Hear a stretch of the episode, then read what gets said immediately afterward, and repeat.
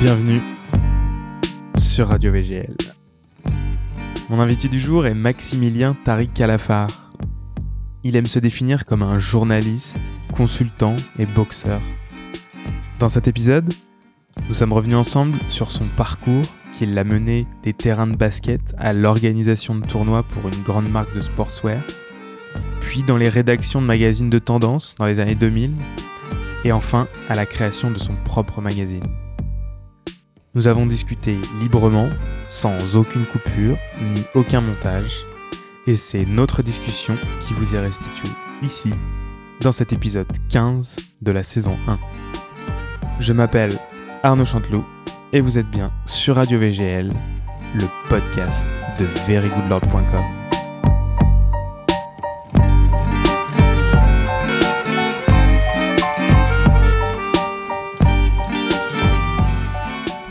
Maximilien. Bonjour euh, Arnaud, comment vas-tu Eh ben, ça va très bien, je suis content de te voir. euh, Moi aussi. Ici. Merci pour l'invitation. Bon, avec plaisir.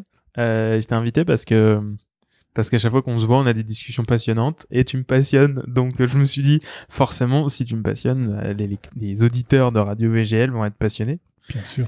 Et, euh, On et va on, essayer en tout cas. on va essayer. On s'est rencontrés euh, parce que tu m'avais contacté parce que tu tu représentes une marque qui euh, qui s'appelle Olubar. Oui. Voilà. Bon, mais ça c'est vraiment une toute petite partie de ce que tu fais. C'est exactement ça. Euh, en, en fait, j'ai une double, triple, quadruple casquette.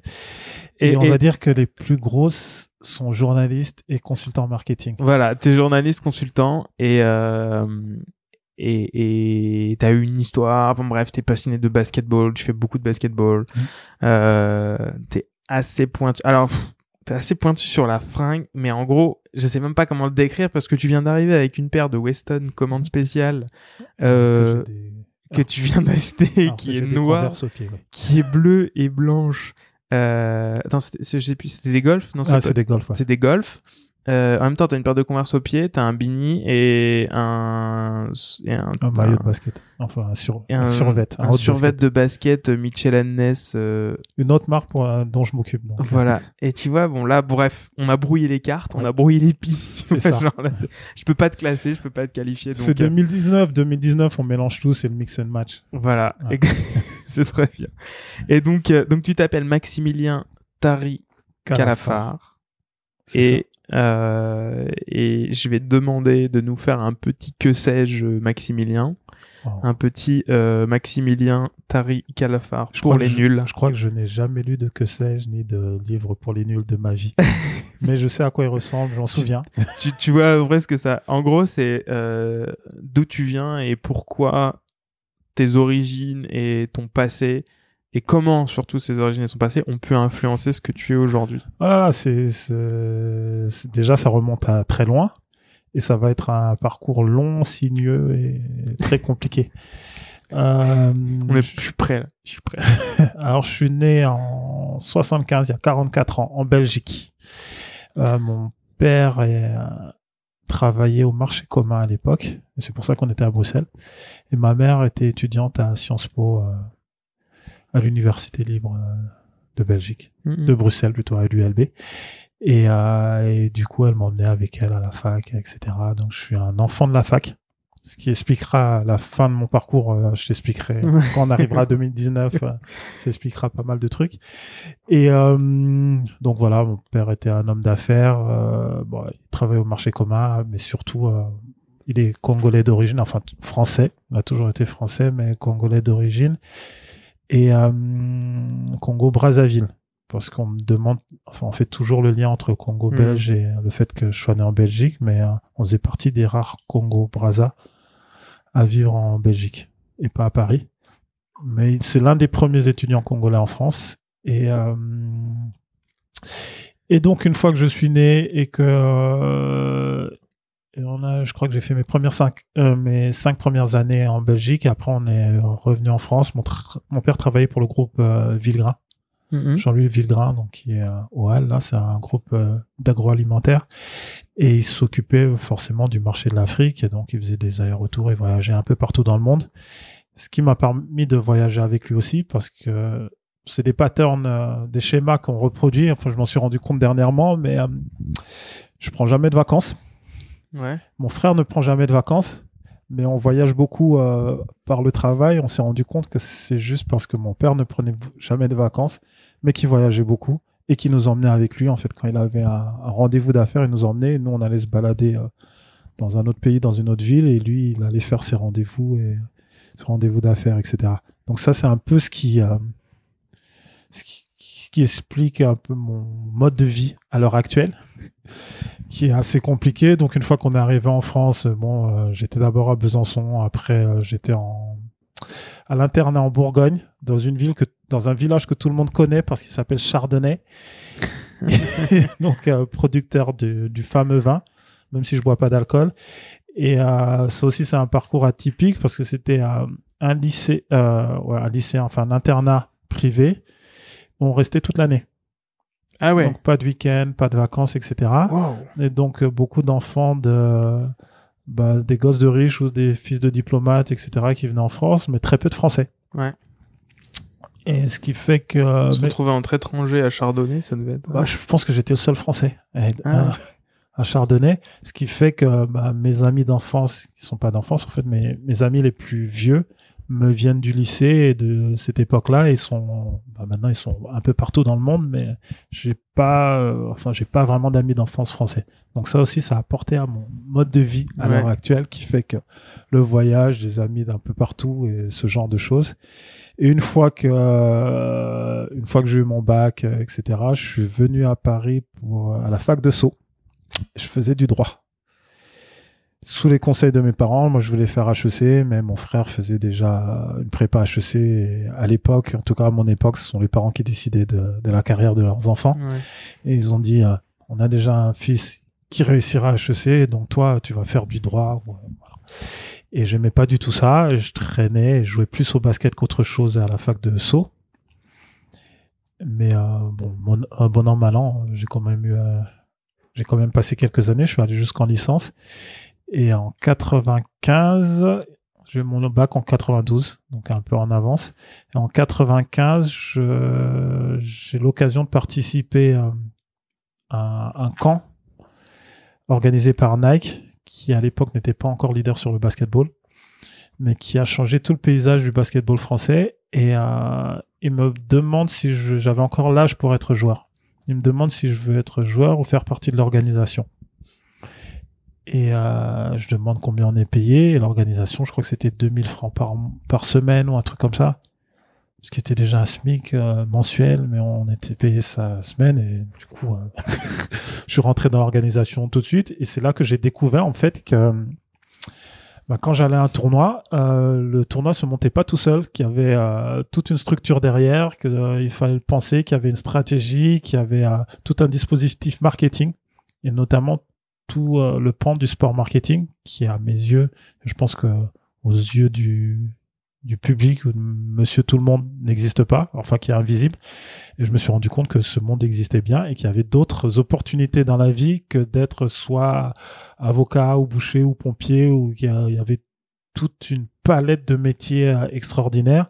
Et donc à partir de ce moment-là, je me suis plus dirigé dans le marketing, ce qui euh, m'a un peu ramené à, à mon idée de départ puisque je voulais faire euh, soit Sciences Po, soit, soit HEC. Et euh, qu'en droit, bah, c'était pas vraiment la bonne filière. Donc j'ai arrêté le droit.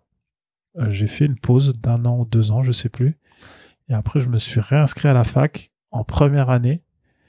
Et, puis j'ai passé mes années, mais avec un but cette fois-ci, parce que je savais où j'allais, je savais quel métier je voulais faire.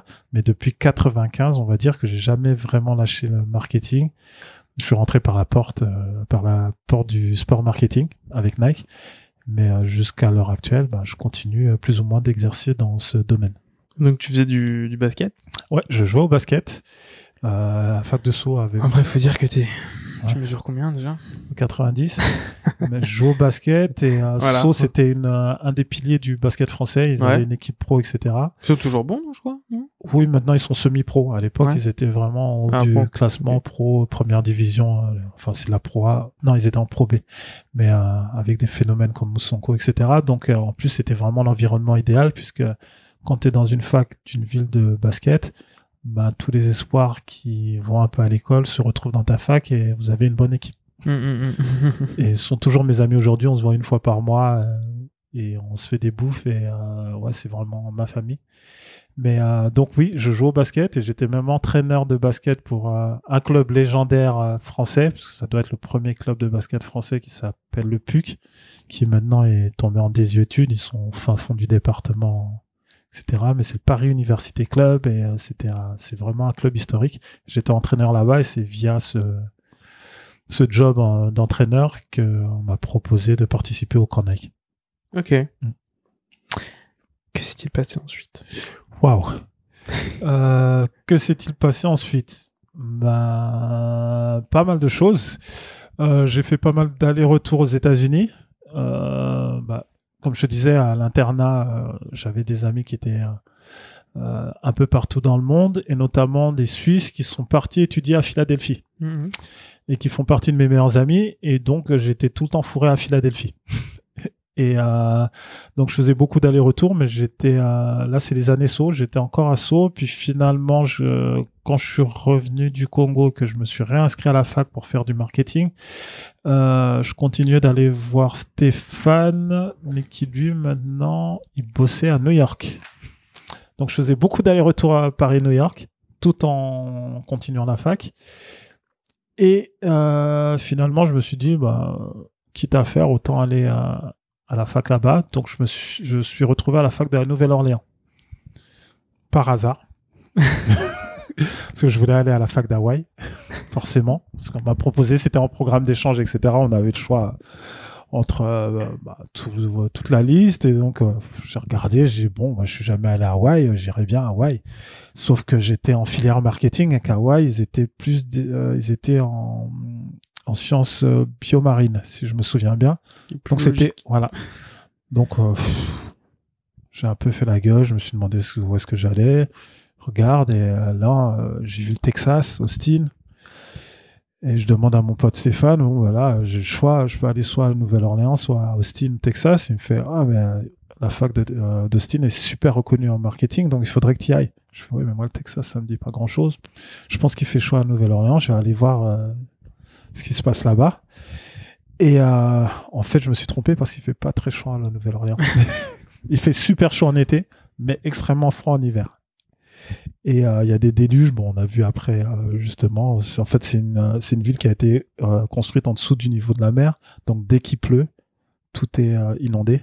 Enfin, c'était. Mais c'est quand même une expérience extraordinaire parce que déjà, moi j'étais dans.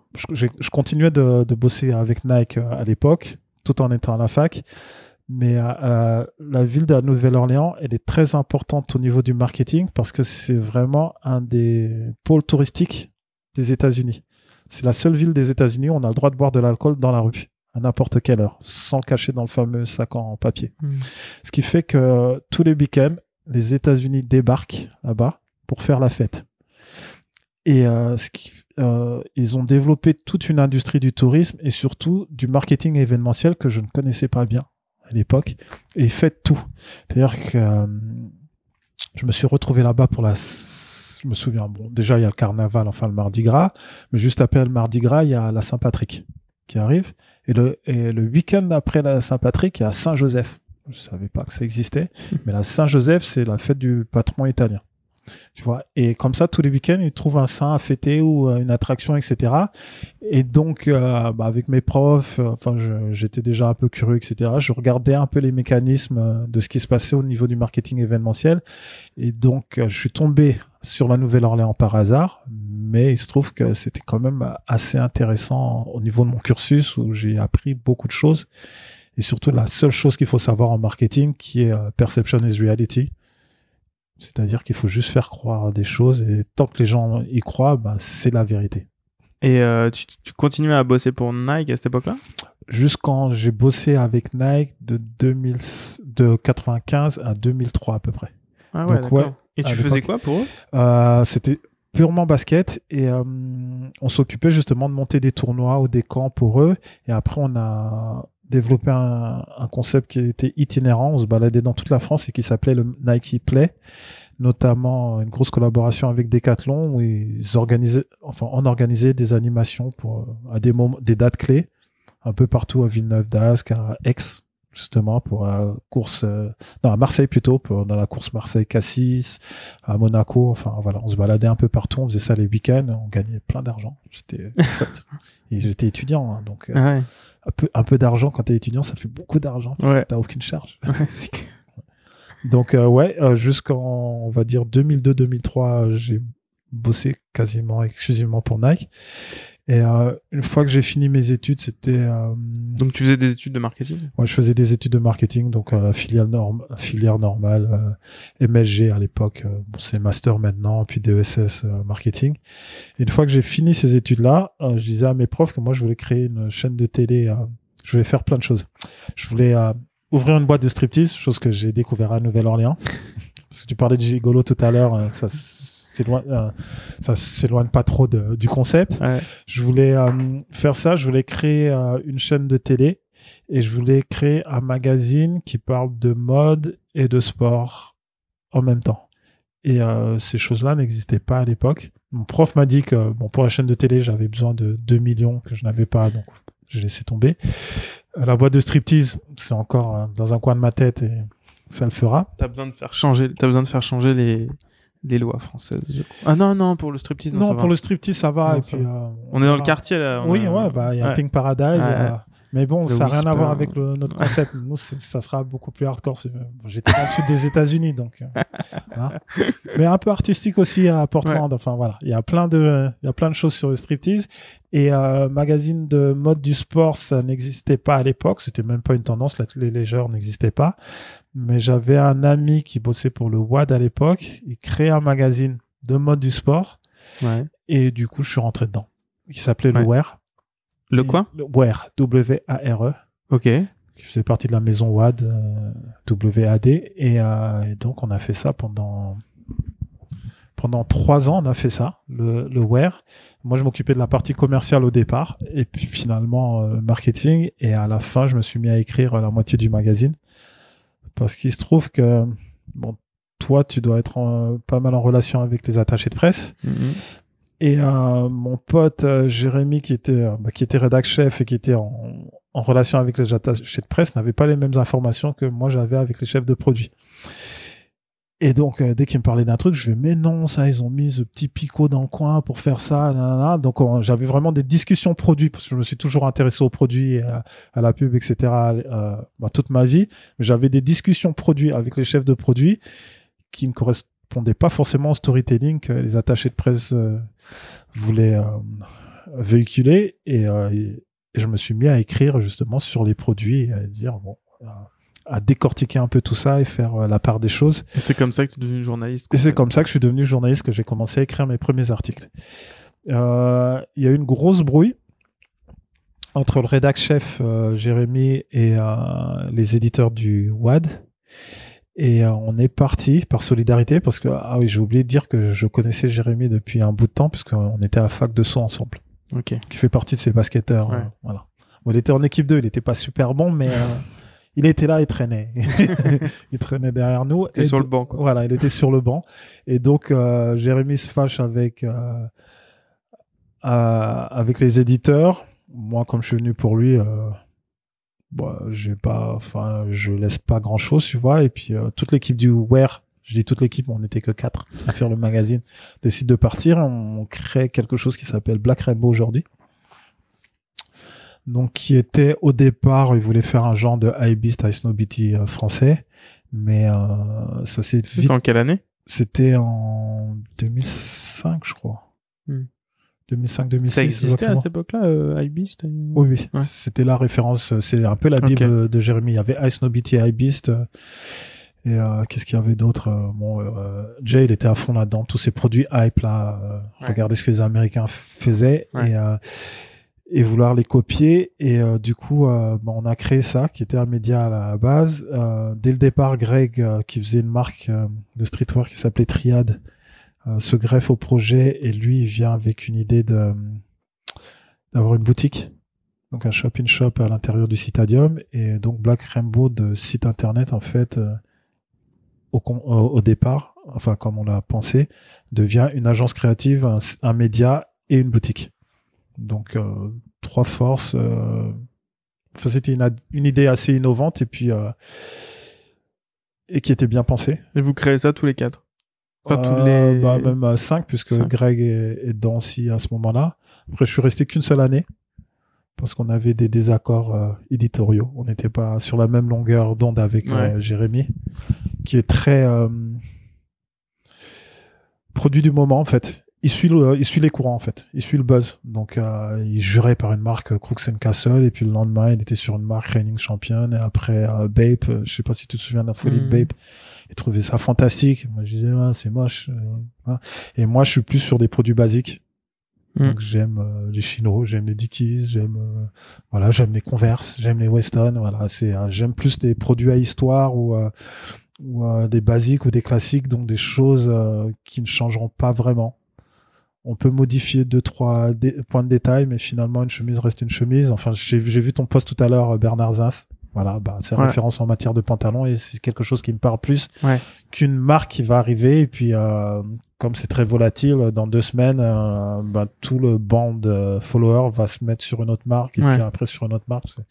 C'est des choses qui m'intéressent moins. Donc euh, je suis parti du de Black Rainbow et j'ai créé le Closet.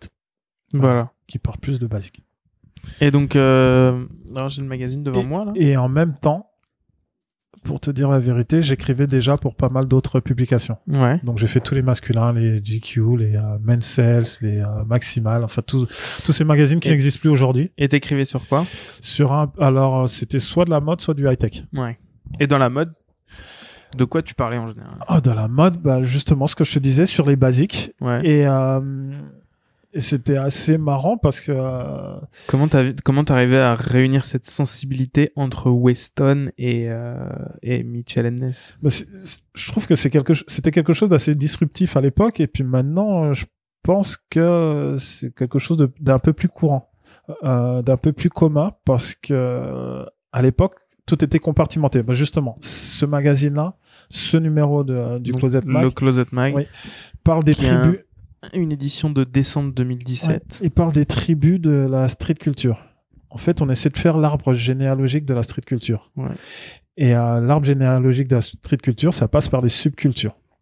Donc tous ces courants, ces tribus qui existaient à l'époque, en tout cas moi j'ai grandi avec, il y avait des punks, il y avait des skins, il y avait des, des rastas, il y avait le hip-hop, etc. Et j'ai l'impression que ça existe beaucoup moins aujourd'hui.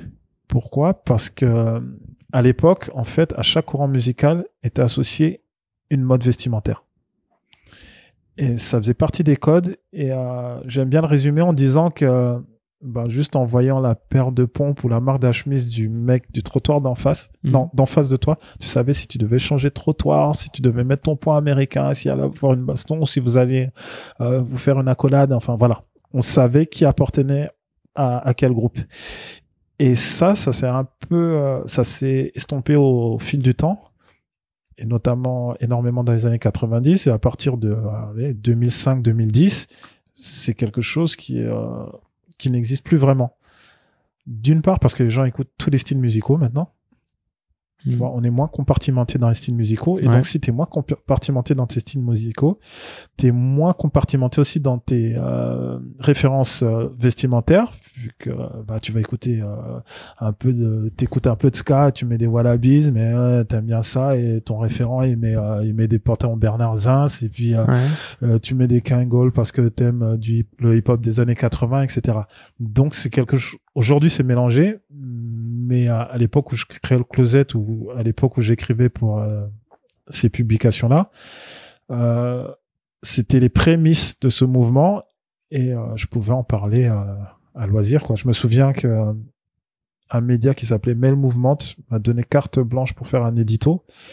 Et dans cet édito, j'ai parlé des chaussettes rouges. Parce que je trouvais que bah, étant congolais à la base, euh, chaussettes, les kits, euh, tout ce genre de, de détails et d'accessoires font partie de notre quotidien. Ça fait vraiment partie de notre culture et on grandit avec. Enfin, voilà, on, on est dedans, on en entend parler et, euh, et j'avais l'impression que les gens ne savaient pas. Enfin, je pense qu'à cette époque, euh, les médias se focalisaient sur les chaussettes de François Fillon. Mmh. Qui mettait que des chaussettes rouges. Et moi, je dis, bah, bien sûr, les chaussettes rouges. Enfin, c'est, c'est le summum de l'élégance. euh, ça vient pourquoi tu dis t'as t'as grandi avec ça? Pourquoi tu dis Enfin, c'est Bah, au euh, Congo ou- Oui, parce que Congo, Brazza, en fait, c'est euh, le berceau de la sape. Ouais.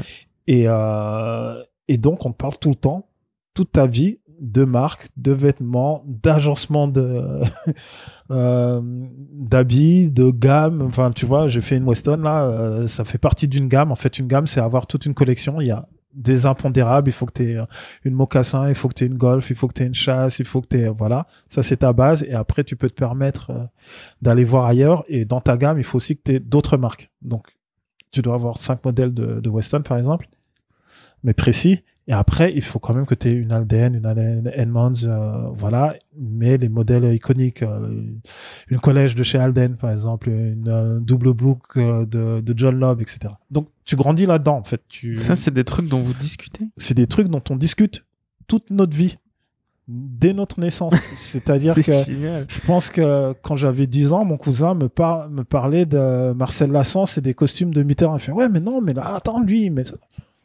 Ça- T'as 10 ans et tu t'imbibes de ça, tu vois. Tu Ouais, bah ouais, c'est énorme. Et donc, euh, tu grandis là-dedans. Mais tu joues au basket, donc euh, tu connais pas mal les sneakers.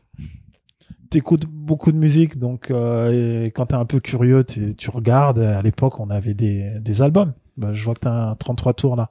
Donc tu regardes les pochettes, t'ouvres, etc. Après, tu passes au CD, t'as encore plus de photos, tu regardes ce Que qu'ils a- j'utilise vraiment. Attention, j'ai pas un 33 tours juste pour faire joli. Ouais. Euh, je l'utilise vraiment. Ok. Voilà, juste pour le dire. pour le dire, il faut. C'est important de le Parce préciser. qu'on on vend. euh, j'ai- J'ai lu récemment. il y avait- Enfin, j'ai déjà vu deux courbes en fait sur un Ouais. magazine. Mhm.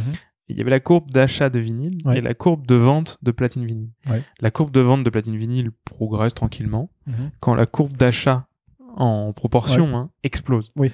En fait, les gens achètent des Ouais, il y vinyles, a une mais, grosse tendance, mais les mais- écoute pas. mais ne les écoutent Ouais. pas. Moi, je prends vraiment plaisir à me mettre un vinyle et, euh, et je, je trouve que c'est une vraie démarche en Ouais. fait. Et t'écoutes le vinyle du début jusqu'à la fin, contrairement à Spotify où t'as tendance à, Ouais. tu vois, à zapper quoi. Ouais. Et au moins, je connais euh, le vinyle que j'ai posé sur ma platine, alors que sur Spotify, j'ai tendance à écouter des trucs dont je connais même pas le titre ni le nom de l'artiste. C'est assez dramatique. Oui, bah oui, mais euh, Je savais pas que j'écoutais du euh, comment ça, ceux qu'on fait les victoires de la musique là. euh, comment elle s'appelle? C'est pas Ad- euh, une fille qui s'appelle non, c'est pas Adèle. euh, Enfin, une autre Adèle. dans l'anglaise, Non, non, non, non, une Angèle. française. Angèle, exactement. Angèle, ouais. J'écoutais du Angèle sans le savoir, sans le savoir. sans savoir que c'était elle. C'est quand même dramatique. Ouais. Ah, Tu vois. Oui, bah c'est c'est du marketing tout ça, on te pousse. Exactement. On te pousse les, on Ouais. pousse les. J'ai eu une grosse discussion à propos du marketing euh, musical euh, de l'industrie de la musique ces derniers temps parce que bon, j'en fréquente et euh, je leur disais euh, là on va faire un saut sur la fin de mon parcours euh, où je fais en, en ce moment un doctorat, enfin de la recherche en marketing. Et donc euh, je parlais à quelqu'un de cette industrie-là et je disais euh, j'arrive pas vraiment à mettre le doigt sur euh, le marketing de votre industrie. Comment est-ce que vous fonctionnez? J'ai l'impression que vous êtes un peu RP, que vous faites un peu de marketing, que vous faites un, peu de babysitting, un peu de tout. Et euh, il m'a dit, bah, c'est exactement ça en fait. Bon, effectivement, on passe beaucoup de temps à acheter des budgets pour pousser Bah euh, dans les playlists, faire euh, Ouais, que t'écoutes Angèle euh, Exactement. truc, mais on fait aussi un peu de développement et puis on fait aussi beaucoup de RP, contact direct avec les journalistes, des, vêtements- des, euh, des événements, des écoutes, enfin voilà, c'est euh, c'est à cause d'eux là, que t'écoutes Angèle, sans savoir. Ouais, ouais, ouais, certainement. bah là récemment c'était euh, c'était euh, putain vas-y, j'en ai marre de tout oublier c'est pas c'est C'est infernal là, c'est là, ceux qui avaient sorti Oxford Coma euh, je les connais pas. euh, bref Enfin, Et- peut-être que je les connais comme toi sans savoir qui ils sont. mais je suis sûr que tu les connais. Et, euh, et récemment ils ont euh, sorti un dernier un nouvel album et genre cet album m'a été poussé euh, sur Spotify euh, Après, Vampire Weekend Ah oui, bah oui. Et après, ils n'ont rien inventé non plus parce qu'à ouais. l'époque des radios, bah, c'était Ouais, déjà ouais. un peu Bah, la les même radios, chose. c'est pareil. Ouais. Je veux dire, t'entends un truc qui tourne non-stop sur la radio, bah, à la fin, ça rentre dans la tête. quoi. Et j'ai lu le, le bouquin de Def Jam où ils expliquaient qu'en fait, bah, ils glissaient un billet au DJ pour passer les titres, quoi, leurs titres. Voilà. Et, et donc, euh, c'est ce qu'ils font aujourd'hui avec euh, la musique, mais euh, sur un autre support. Ouais.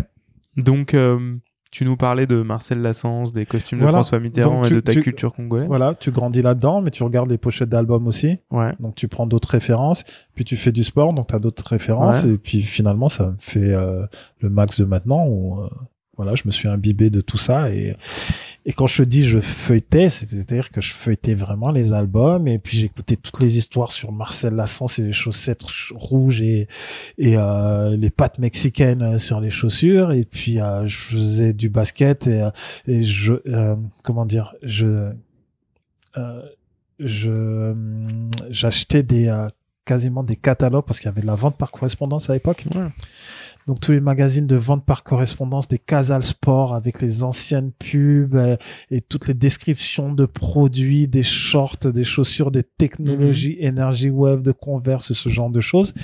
Et quand tu euh, bah, quand tu te plonges là-dedans et euh, ça finit par rentrer en toi et puis ça te fait plein d'anecdotes à raconter. Donc, quand tu te retrouves devant une attachée de presse qui te dit que c'est la même qu'en 89 et toi, tu te souviens très bien de la chaussure que tu voyais en 89, tu te souviens du descriptif qu'il y avait dans le magazine de Casal Sport, tu te souviens de la pub qui passait sur Eurosport, tu fais, bah non, c'est pas le. Ben, si, si, je t'assure, je non. Si, si, je bah, je- Enfin, en plus, je suis né en 75, donc euh, Ouais. j'étais même ado. Cette époque, tu vois, c'est pas des souvenirs de- d'enfance. Donc, euh, ouais, c'est assez marrant. Ça te fait euh, une petite culture encyclopédique. Voilà, Ouais. Et donc, euh, c'était ça qu'on venait chercher quand on te demandait d'écrire. c'est ça. C'est ça. C'est exactement ça. Mais je pense que toi, tu dois avoir la même chose aussi. De quoi? Bah, sur euh, cette culture encyclopédique, sur le souci du détail, sur. Ouais, bah, je pense que je- j'ai l'impression d'apprendre.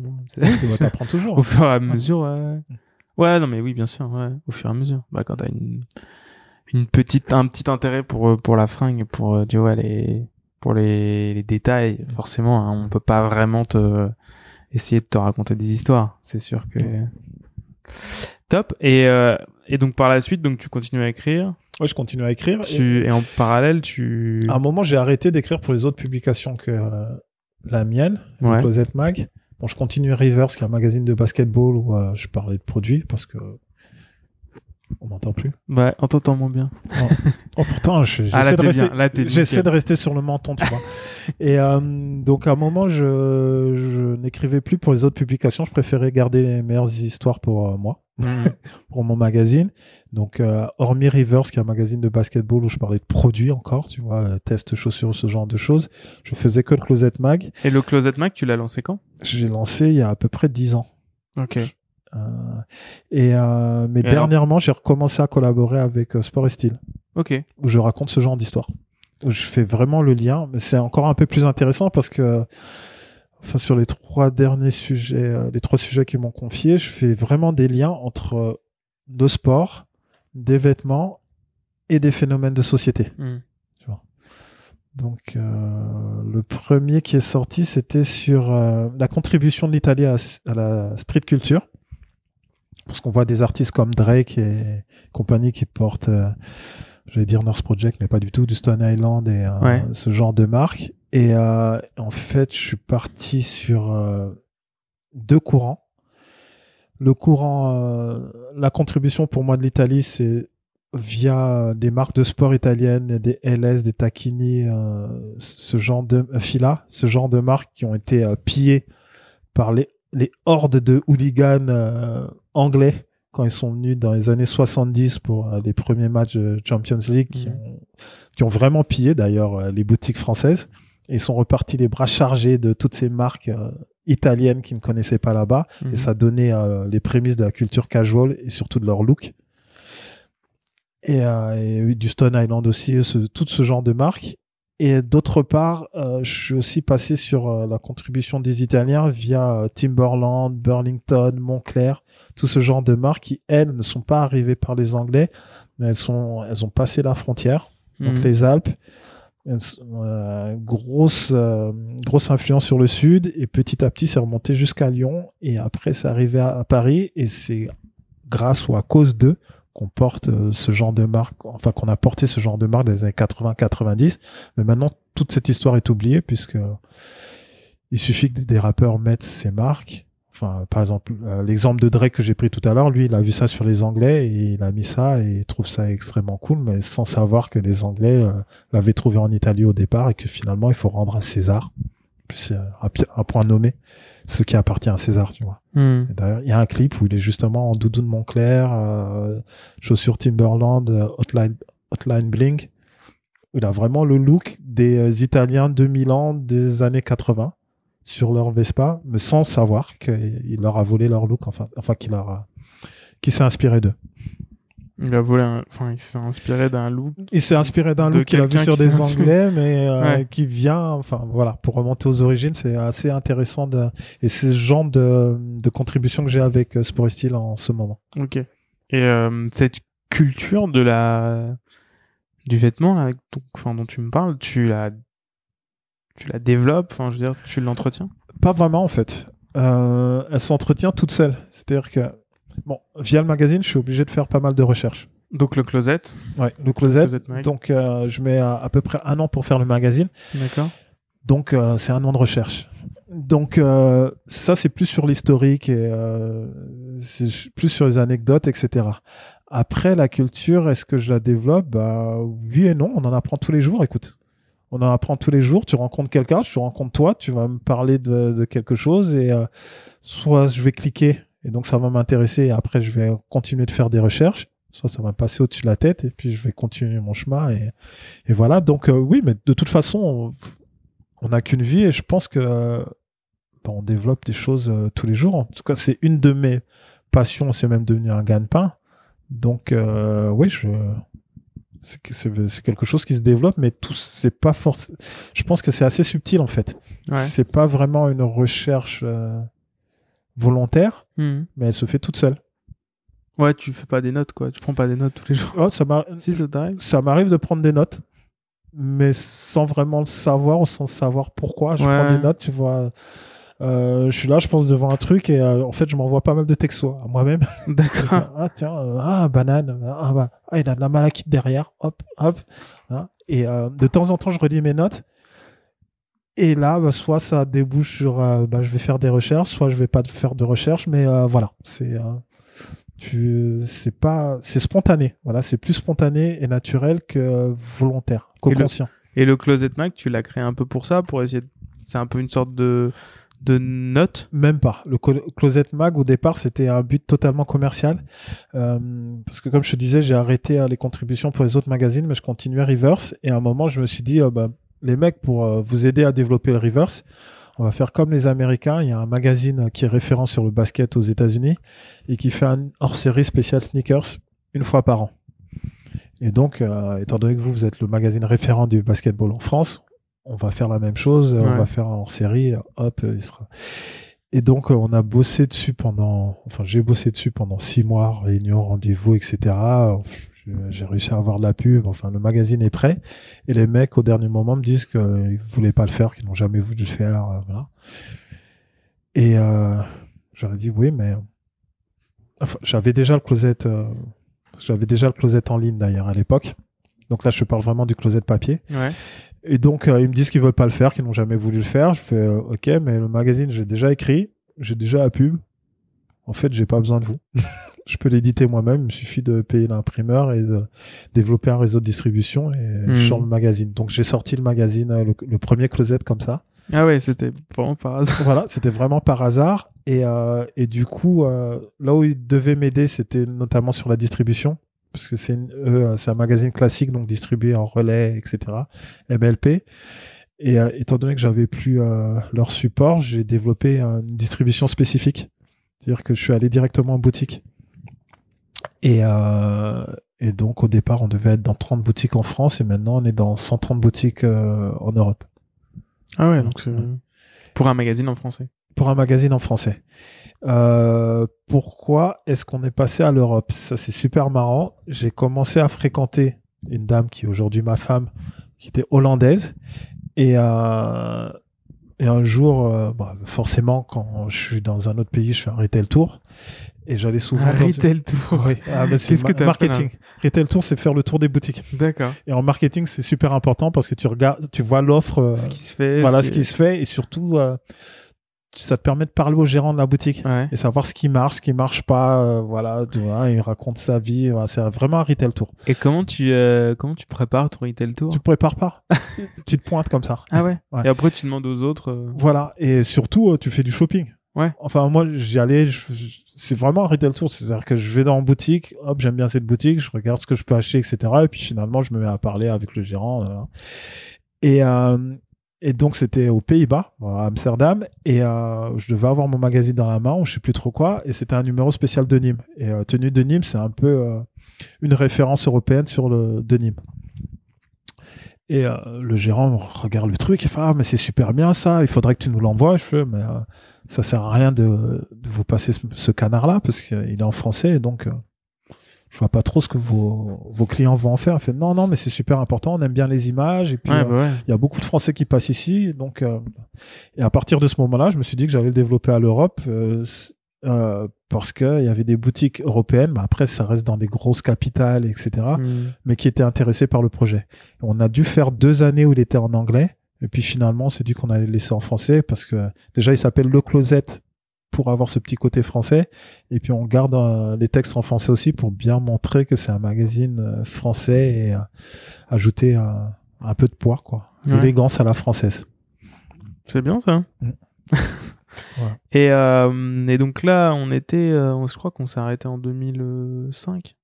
2005 sur, euh, ouais, donc on s'est arrêté 2005 sur euh, sur le, Le sur. Black Rainbow. Ouais, Black Rainbow. Black Rainbow. Donc un an après, euh, je pars et je crée le Closet euh, Magazine. Ouais. Donc ça devait être un site. Et puis. euh, C'est génial parce que tu commences chez Nike. ouais. Enfin, Enfin, tu avec commences- Nike. Tu parce commences avec, oui, avec Nike. Euh, tu deviens consultant en fait euh, malgré toi. Malgré moi, parce que. Il- à l'époque, il cherchait des gens qui faisaient juste du basket, quoi. Ouais, c'est ça. Euh, ils cherchaient juste des gens qui. euh, Ils ont pris les bonnes têtes qu'ils ont trouvées. euh, bah, en fait, la base du marketing, c'est ça. C'est vraiment perception is reality. Quand tu te trouves face à des interlocuteurs, bon, il y en a de plus en plus qui sortent d'écoles de commerce, mais je trouve que les meilleurs consultants sont quand même des gens qui ont un, un rapport avec euh, le produit en question. Donc euh, Nike étant assez malin à l'époque, prend des gens qui sont plus ou moins référents dans la scène parisienne de basketball. Ouais. Que c'est un entraîneur, il connaît deux trois petits jeunes qui Ouais. sont bien, etc. Il peut aussi faire le rôle de grand frère et puis marketing surtout d'influence. voilà. D'influence, oui. Avant l'heure, Marketing ouais. D'influence avant l'heure. ouais. avant l'heure et puis surtout euh, on veut savoir ce qu'il a dans la tête, c'est-à-dire que nous on vend des chaussures, mais euh, comment est-ce qu'il les utilise au final? Ouais. Est-ce que est-ce que le euh, est-ce que le comment dire le discours qu'on met ou euh, le but pour lequel on fait la chaussure, Ouais. voilà tout le packaging qu'on fait, qu'on pousse en marketing euh, pour euh, vendre le produit, est-ce que c'est l'uti- l'utilité finale que euh, que les consommateurs en font, en font Mm. ou j'en sais rien, un exemple tout bête, mais c'est cinq ans plus tard, ils ont sorti une chaussure qui est Air Max TN. Ben, dans la rue, ça s'appelait la, la requin. Ouais, je me souviens Et bien donc, si t'as pas quelqu'un de ces rails-là, tu sauras jamais, tu vas continuer de l'appeler euh, TN. Mais si tu es assez malin et que tu t'appelles Nike, tu dis bon bah attends, je vais parler à ce petit jeune là, euh, on va lui donner un billet, il va nous expliquer euh, comment il apporte, comment, comment il l'appelle, etc. Mhm. Et puis tu peux la faire, faire vivre jusqu'à aujourd'hui et créer des histoires et créer tout un mythe autour d'une chaussure euh, de Ouais. running vendue en exclusivité chez Footlocker, tu vois. Donc c'est un peu ce qu'ils ont fait sur le basket. Et euh, quand ils m'ont approché, et puis euh, et euh, donc oui, de 2000, de 95 jusqu'à 2002-2003, je sais plus trop. J'ai bossé avec eux exclusivement. Ouais. Et euh, après, j'ai commencé à bosser avec d'autres marques sur le basket. Euh, j'ai bossé bah, un peu avec toutes. Il y avait N1 à l'époque, il y avait K1X, il y a eu Adidas, avec qui je continue de collaborer euh, sur le basket d'ailleurs. Euh, et puis d'autres marques de mode, puisque euh, mon portefeuille s'est un peu élargi une fois que je suis euh, rentré dans le WAD. J'ai commencé à toucher à la mode, mais c'était de la mode, c'est plus de la mode euh, bah, lifestyle, street Ouais. culture, etc.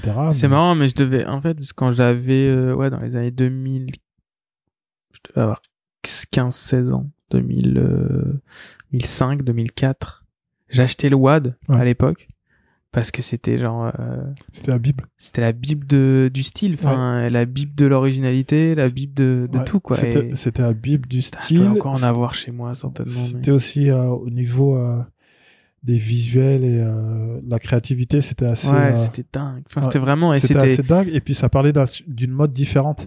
Parce qu'effectivement, il y avait, euh, Ouais, non. GQ n'existait pas en France, mais t'avais le Vogom, t'avais, euh, t'avais, euh, comment est-ce qu'il s'appelle? Je sais pas s'il existe encore, le numéro, non, il était énorme comme ça, il coûtait 1 euro. Citizen K, Citizen K. ouais. t'avais Citizen K, etc., mais ça reste de la mode de luxe. Ouais, ça C'était pas de la mode, euh, Et puis de- c'était c'était très enfin c'est je sais pas, j'ai pas acheté depuis longtemps Ça mais plus. ça existe plus? Non, ça existe plus Ah, depuis deux ans. Ah ouais, OK, bon bah tu vois. Mais euh, c'était très décalé, c'était très euh, bah enfin moi j'habitais en en province, enfin tu sais dans une, dans une ville euh, normale, tu vois, j'avais pas de, de prétention stylistique Mm. particulière à l'époque euh, et en fait, j'ai acheté ce, ce magazine, c'était ma ma sœur qui était très artive, qui est toujours d'ailleurs, Ouais. qui m'en avait parlé, elle a trois ans de plus que moi. Et euh, et je la voyais euh, tu vois déifier ce, ce genre de parution. Et, euh, et je l'ai je acheté enfin Ouais. tu vois. En plus j'avais la chance mon père avait un resto et enfin une brasserie. Et ils avaient un compte euh, chez le, le marchand de journaux Ah oui, donc, euh, et donc moi j'arrivais je prenais plein de trucs je payais pas quoi c'était je sortais je sortais avec je sais pas combien de, de de, de dizaines d'euros de magazines et ça me coûtait rien, tu vois. Alors, tu vois, c'était à l'époque, c'était le truc, euh, j'étais, désolé papa, hein, je, je t'ai raquetté en termes de, en termes de, de magazines. Mais ouais, c'était vraiment un magazine, euh, pré-internet, même si internet existait déjà, Ouais. mais moi, c'était pas une époque où j'étais sur internet. Oui. Ouais, ouais, c'était quoi. balbutiements d'in- d'Internet euh, sur ce et puis c'était, et puis mais- à cette époque-là, internet était pas du tout, il y avait pas Tumblr, tu vois, il y avait pas toutes Non. ces choses-là. et- Non, non, on n'était pas encore passé au 2.0 et donc c'était vraiment des sites qui mettaient Ouais, du temps à charger, etc. efficace, quoi. Et, là, il y euh, avait du coup, tu avais déjà, c'est, euh, on n'était même pas dans les blogs encore. Enfin, c'était un peu les débuts des blogs, mais Ouais, euh, ouais, ouais. ouais, c'est- C'était assez euh, particulier. Et du coup, oui, tu avais des références mondiales. Donc, tu avais ton iBeast, tu avais Ice Nobity, hein, Ouais. et surtout le papier, la presse papier avait encore son poids. Et euh, le WAD a réussi à s'engouffrer dans, dans une niche euh, pour, à laquelle personne s'intéressait à l'époque, mais qui faisait énormément d'argent, Ouais. parce que là, c'est toujours la casquette marketing qui revient. Ouais.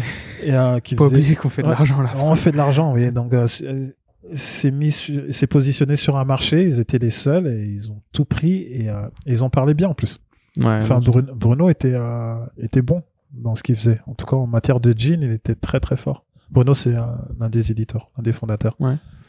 Donc, et il avait une bonne équipe aussi. Mais c'est une équipe assez marrante parce que tous les trois ans, l'équipe du Watt changeait. Mhm. Donc avant nous, c'était les Michael de la MJC, les Julien Kahn, etc. Après, ça a été nous. On est resté trois ans et après, il y a encore, il y a- voilà, tous les trois ans, il se fâchait avec son équipe. Donc tu as côtoyé tous ces. Ouais, j'ai côtoyé à la génération avant moi, la génération après moi, et après les autres, euh, je les ai plus, euh, j'ai pas trop calculé. Mais par contre, euh, je suis toujours resté en bon terme avec l'éditeur Bruno. Mhm. Donc, euh, on se revoit d'ailleurs. au- au- tu connais le salon Man? Bah oui, on s'est vu au Man. ouais, on au. Bah, le Man, c'est l'un des, euh, des mecs qui était au WAD. Olivier, qui bossait avec nous, et du coup, on Ah, se voit. créé le salon? Euh, Je crois que le salon existait, ils l'ont racheté, Ah, ils sont d'accord, ok. rentrés dedans sur la, la nouvelle version, mais ça, ça Ouais. commence à faire un bout de temps déjà maintenant. Et donc, on se voit avec Olivier et puis Bruno euh, du WAD, on, on se raconte des histoires du WAD. Ouais. Alors que tout le monde est supposé être parti fâché, mais on est toujours content de se retrouver. de- Ouais, l'histoire est passée là-dessus, Ouais, les bah, années sont passées. C'est ça, et puis euh, On retiendra les bons moments aussi. bah, il faut, il faut.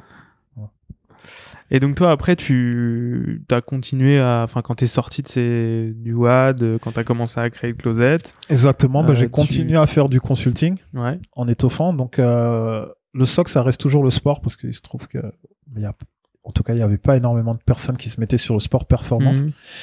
et notamment sur le basket. J'aime pas le foot. Donc, euh, j'ai toujours laissé ce créneau-là aux autres. Sorry. Et, et en plus, il y a plein de, Ouais, tout le monde est, tout le monde grave. est spécialiste de foot en France. Donc, Ouais, euh, ça ouais. tombe bien. Mais par contre, sur le basket ou sur le running. T'attends pas à ce que je te parle de foot, j'y connais absolument rien. Bah, voilà. Bon, on est deux, c'est très bien. Je crois que ma copine elle, elle connaît mieux que moi. Attends, je vais te dire, avec Mitchell Ness, une fois, je suis allé à un truc euh, NBA, mais c'était par un joueur de foot. Je savais Mhm. pas. euh, donc j'allais pour le voir, euh, un mec du PSG, et je vois Mokobe du 113 clan qui est là, avec plein de mecs. Donc je bon, ça doit être des gratteurs autour. Donc je dis bonjour à Mokobe et à ses potes. En fait, c'était tous les joueurs du PSG que j'avais jamais vu de ma vie parce que je regarde pas de match de foot. Après, les gens vont ah mais t'as vu un tel? Non. Ouais, peut-être. je sais pas. mais Après, j'ai fait ah mais attends, c'est le mec qui est sur le poster. Ok, Ok. voilà. Rec- J'avais reconnu que Kylian Mbappé Ouais. parce que il est il est mis en avant, mais les autres, je savais pas du tout qui ils étaient. Donc oui, j'ai euh, euh, donc mon socle ça a toujours été le sport performance quand même euh, au niveau du consulting et puis euh, j'ai étoffé euh, mode puisque justement je, je faisais cette passerelle là un peu de doc un peu de 501 un peu de Ben Sherman un peu de beaucoup de Dickies beaucoup de Converse voilà j'aime bien travailler aussi avec des marques que j'aime bien vois, Ouais. des marques que je porte tu vois je mets beaucoup de Lee euh, jeans donc j'aimerais bien bosser De Lee ouais Ah ouais. Euh, Qu'est-ce que t'aimes chez Lee? À tout. Bon, déjà l'histoire, les coupes. J'ai préféré Levis, alors que quand j'étais jeune, je mettais beaucoup de Levis, mais je pense que c'était aussi la tendance. euh, enfin, j'ai grandi à génération 500, etc. Je continue d'acheter des 500 d'ailleurs, cartonnés à New York. Chaque fois que j'y vais, j'achète mon 500 cartonné. Mais j'achète. Vous achetez tout? Ah, je peux pas dire l'adresse parce qu'ils sont à 35 dollars et j'ai pas envie qu'il y ait une horde de Français qui aillent et qu'ils augmentent les prix. Mais euh, mais c'est tout ce que j'achète de Levis pour te dire la vérité. Par contre, Lee, Wrangler, c'est des marques que j'aime beaucoup et quand je faisais euh, le closet spécial euh, de Nîmes justement, tu me demandais si euh, je cultivais euh, ça, ben j'ai appris pas mal d'anecdotes sur le denim et notamment euh, bah, que tout était fabriqué en, à Mills euh, en, en Caroline du Nord Mhm. à l'époque, hein, je parle de l'époque des pionniers 19 euh, ouais, fin 19e, euh, fin 19e, début du 20e siècle. Les trois marques étaient faites dans les mêmes usines et euh, en fait, ils changeaient la couleur de surpiqûre. Donc, euh, euh, Lee, la surpiqûre est jaune, euh, Levis, elle est rouge et euh, Wrangler est verte.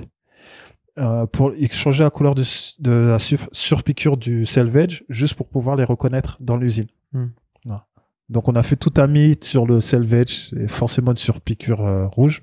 Pas du tout en fait, c'était juste les ouvriers qui voulaient savoir où allait tel euh, tel lot de, de tissu. Voilà. Et euh, et oui, j'aime beaucoup Lee.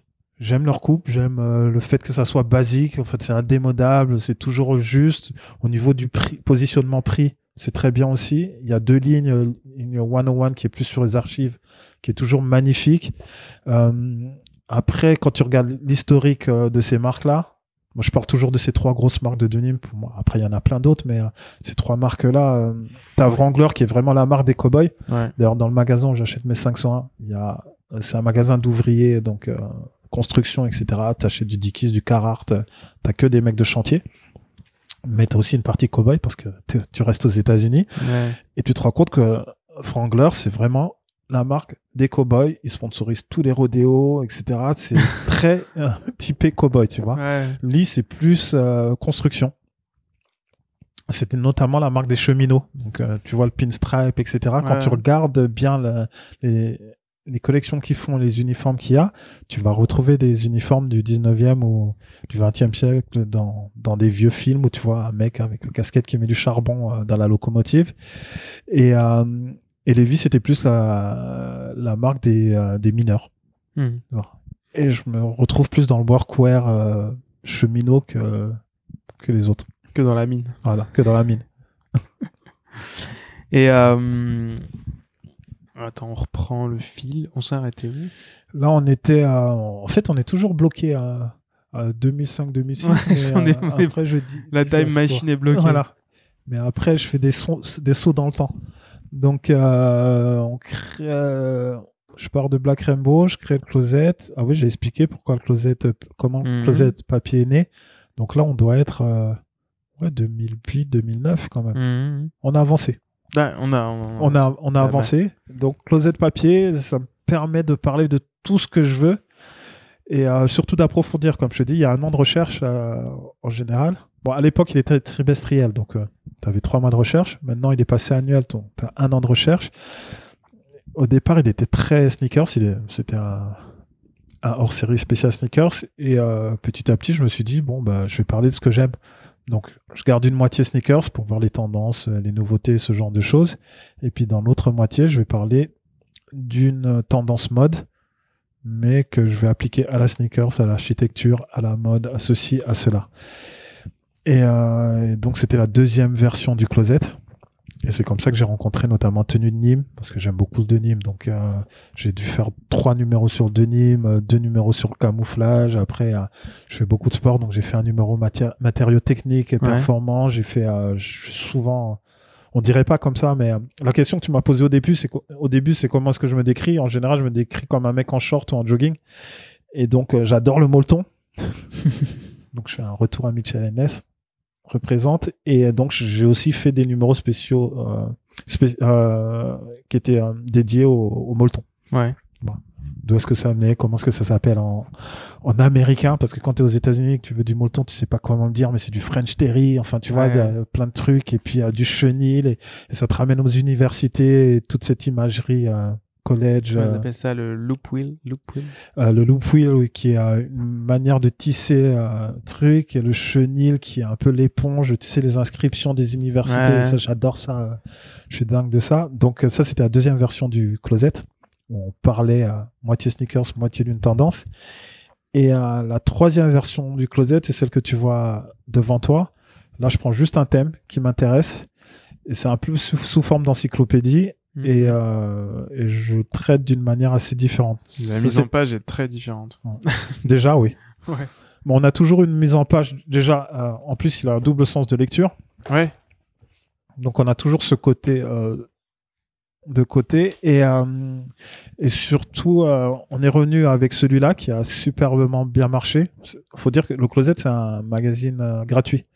Mais bien marché parce qu'on a eu des retours. Ah d'accord, c'est gratuit. Ouais, c'est gratuit que tu trouves en boutique, tu, tu vas et tu repars avec.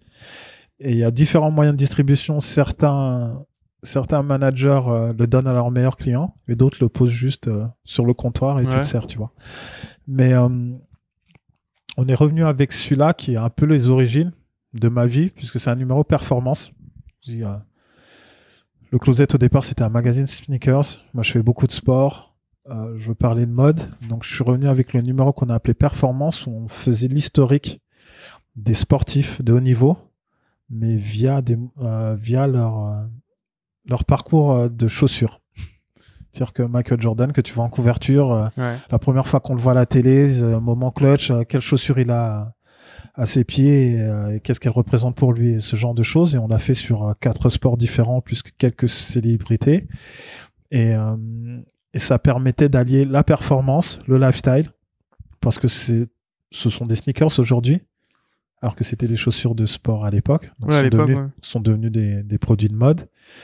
Et c'est lié à des phénomènes de société aussi, parce que bon, Jordan, c'est Jordan. Iverson, il a changé la, le basket, la NBA, la mode, etc. Jerry Seinfeld, enfin voilà. Et toi, t'as vu arriver ce Oui, en plus, oui, je suis vraiment de cette génération-là où euh, ben, génération un peu pivot entre. euh, génération pivot, j'ai grandi avec des chaussures normales. Tu vois, en, tout- en cas, je, je fais partie de cette génération dont pendant notre enfance, on portait pas de tennis, ça Mhm. s'appelait tennis à l'époque, on portait des chaussures. Et, euh, et d'ailleurs, dans la liste euh, des fournitures scolaires, on demandait une paire de tennis pour faire du sport. Tu vois. hmm. Et, euh, et donc oui, j'ai vu ce glissement où, euh, de chaussures, euh, de chaussures, on est passé aux chaussures de sport au quotidien, enfin aux sneakers au quotidien, parce que ce qu'on appelait chaussures, on avait ce qu'on appelait chaussures de sport, ça restait des, c'était des paraboutes en fait, si tu vois bien. Euh, on avait des chaussures de ville, donc euh, on va dire c'est une chasse, Ouais. et on avait des choses ce qu'on appelait la chaussures de la Oxford. Voilà. ouais. et ce qu'on appelait chaussures de, de sport, c'était euh, une golf, c'était une paraboot, c'était des chaussures qu'on mettait tous les jours. Hmm. Elles étaient plus confortables, et donc Ouais. on a appelé ça une chaussure de sport, mais c'était euh, c'est un soulier, Ouais. tu vois. Et, euh, et aux fournitures, on avait besoin d'une tennis pour vraiment faire du sport avec.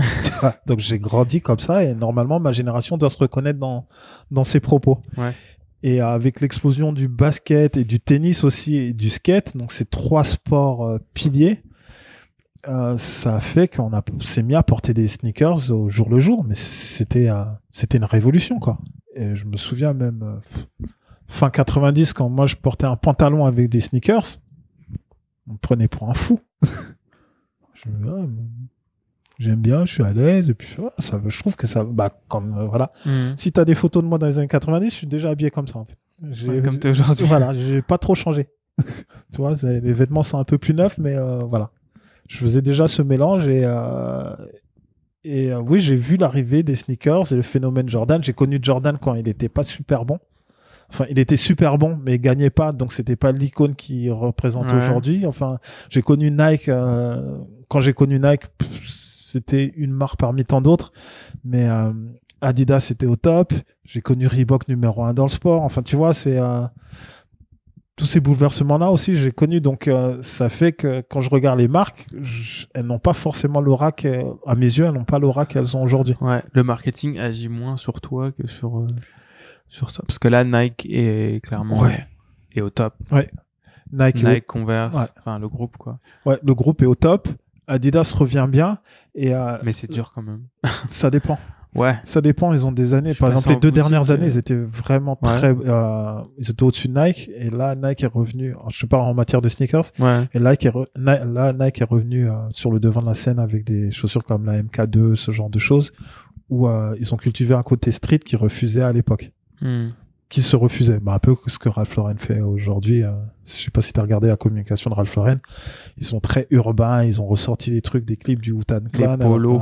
euh, et même, euh, bah, on parle Non, de mais tu polo, on va les parler de gros Lacoste. Polo là, Ouais. sais, les, les, Ouais, c'est ça, ouais. les gros polos. avec marqué Polo. Exactement, avec les low life, etc. Ouais. C'est- C'est vraiment une, idée, une image qui est rejetée, où Lacoste fait la même chose aujourd'hui Mhm. et commence à gratter du côté street alors que euh, ont même Eli Hansen, enfin toutes ces marques-là n'en voulaient pas du tout. Enfin, elles voulaient leur argent, mais elles voulaient pas Ouais. leur image, tu vois. Et euh, donc ouais, j'ai vu tout ça. J'ai vu tout ça et pour te dire, euh, euh, Nike est revenu sur le devant de la scène avec ce côté street l'année dernière. Mais la raison pour laquelle je travaille avec euh, beaucoup avec Adidas, c'est déjà bah, quand j'ai grandi, Adidas c'était le top. Après, quand tu joues au basket, tu voulais une Converse parce que c'était les fournisseurs officiels de la NBA. Donc, je- le marketing a quand même pas mal marché avec moi. Ouais. Donc, je les aime toujours autant à l'heure actuelle. Moi aussi. Enfin, il n'y a rien de plus beau qu'une Converse. Ouais, mais- c'est clair. Et, euh, Mais tellement facile à porter. bah oui, tu la portes avec tout. Enfin, c'est, et puis maintenant qu'ils ont sorti les first string, euh, bah, t'as plus mal aux pieds, quoi. Ça, t'es pour 10 euros de plus, euh, t'es, bien. Donc, euh, Nike, le marketing d'aujourd'hui agit moins sur moi, mais le marketing de l'époque a très bien marché. Donc, je suis resté, on va dire que je suis resté bloqué dans les années 80-90 à cause du marketing, et puis euh, j'essaie de faire la part des choses sur le, sur le reste. Et c'est des, c'est des images et c'est des, des impacts qui sont restés gravés en toi. Oui, c'est des impacts, c'est des images, c'est des catalogues, c'est des, c'est des pubs, c'est des vidéos, c'est euh, des slogans, enfin, t'as tout quoi. C'est, c'est vraiment, je pense que c'est l'époque où ton cerveau est le plus malléable Hmm. et où tu t'apprennes le plus de choses. Et c'est avec peut-être à l'époque, l'époque où tu rêves le plus? Oui. Enfin, où tout est possible. Mais où tu, où c'est pas accessible, quoi, pour toi aussi? Enfin, comment dire, où tu, Bah, où c'est pas concret en fait. ouais. C'est pas tangible, donc euh, oui, tu peux te voir en cosmonaute et basketteur et trucs, et du coup tu chopes les trois, et puis euh, quand tu grandis, tu te rends compte que t'es Mm. aucun des trois. Puis tu dis toujours, je tiens, je m'achèterai ça plus tard. Ouais, plus tard, Et, puis, en fait, à la fin. Ouais, tu te l'achètes pas ou, ou tu te l'achètes. ça dépend de ton parcours, mais Ouais. Ouais. Et donc par la suite, tu euh, donc le closet, euh, bah bien marché, je pense. ouais, ça marche bien. Ouais, ça marche bien. Bah, on est content. Le magazine existe. ça, fait, je te ça dis. fait combien de temps que ça existe Ouais, ça fait 10 ans qu'il 10 ans.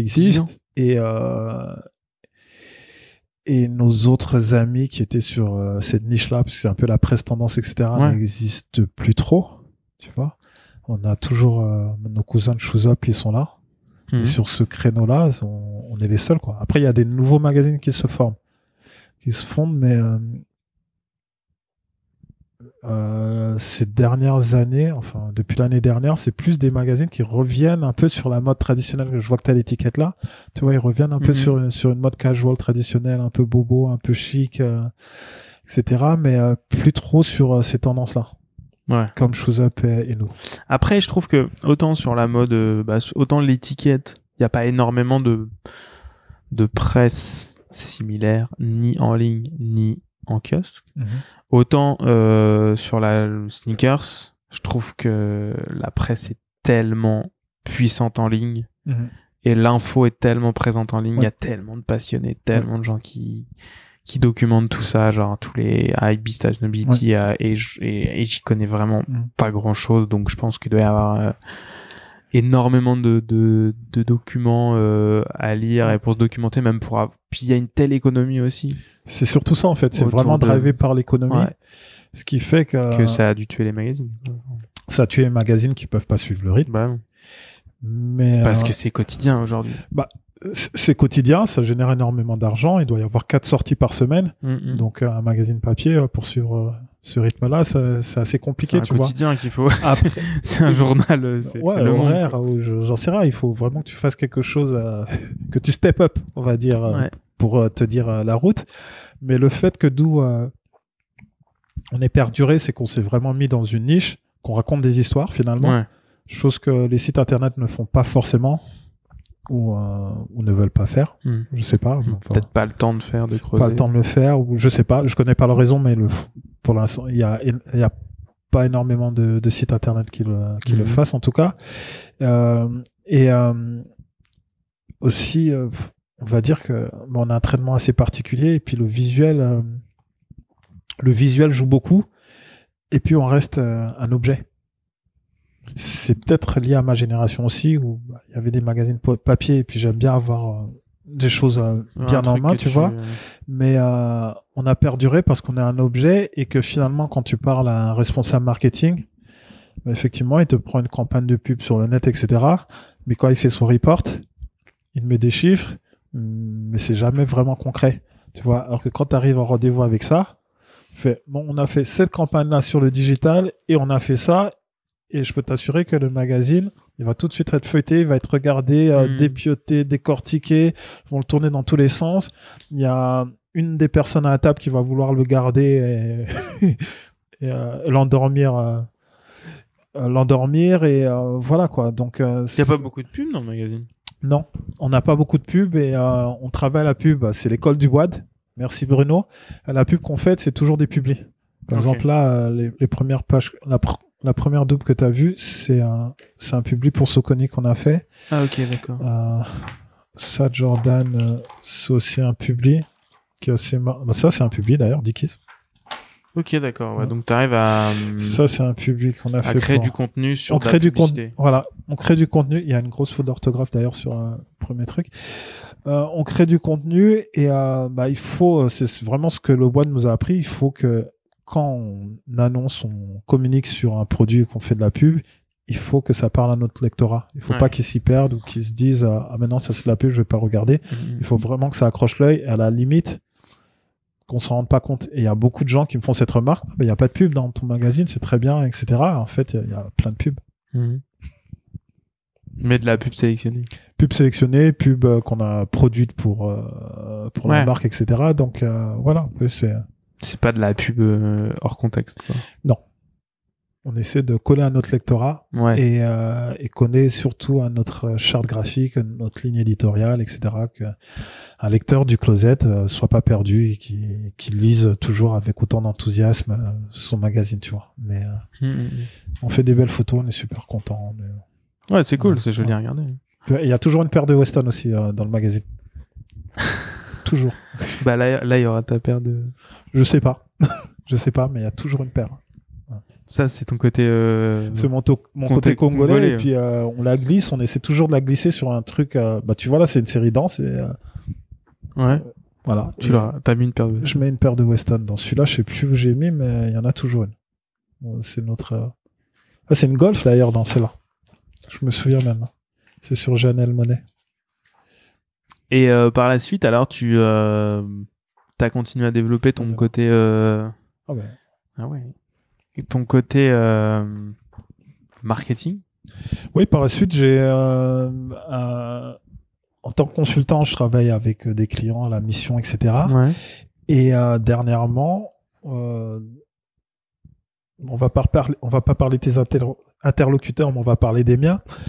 Je travaille avec des marques que j'aime bien, mais il y a aussi des marques avec lesquelles j'ai beaucoup d'affinités. J'ai arrêté de bosser avec eux parce Mhm. que la personne en face de moi, je la trouvais pas compétente ou pas un truc. Ouais. suit juste. euh, bon, déjà, elle connaît pas son produit, elle connaît pas sa marque, et en plus, elle suit des tendances marketing qui ont qui marchent pour une marque, mais pas forcément pour d'autres. Ouais. Et euh, c'est un peu Nike qui fait la la pluie et le beau temps dans dans les tendances marketing pour tout mon secteur. Et ils ont un très bon ils ont un très bon euh, département marketing. En plus, ils, ils poussent la recherche, ils lisent tout ce qui se passe au niveau universitaire, etc. Ils maîtrisent tous les mécanismes, mais euh, la plupart des marques derrière essaient de copier pensent que Nike a la formule secrète et c'est de copier cette formule et l'adapter à leur marque alors qu'ils partent pas avec les mêmes outils. Ouais. Donc les résultats sont pas bons et quand tu as ton interlocuteur et qui dit ça, ça et tu essaies de lui expliquer que c'est pas comme ça que ça peut marcher ou qu'il va dans le mur et et c'est même pas qu'il se fâche avec toi ou etc. C'est qu'il comprend pas et qu'il va dans le mur et des voilà, il, il comprend pas. Et donc tu dis juste, euh, t'as un gros signal incompétent, etc. Donc euh, je me suis dit, écoute, tu as l'impression de tout savoir et tout connaître, bah, fais un peu de recherche marketing, vois comment euh, les, les, A plus B, vois comment comment ça marche, vois, essaie de de, de de regarder ce qui se passe notamment au niveau de l'influence. Ouais. Et euh, fais de la recherche et retourne à l'école et fais un doctorat là-dessus et puis on va voir ce que ça va donner, tu vois. Et ça, c'est ce que tu as fait. Et c'est ce que je fais euh, depuis. Euh, je me suis inscrit en 2017, mais enfin, ça fait un an et demi que je, je suis reparti sur les bancs de la fac et je fais un doctorat en marketing de la mode et plus précisément sur les street cultures et euh, l'influence.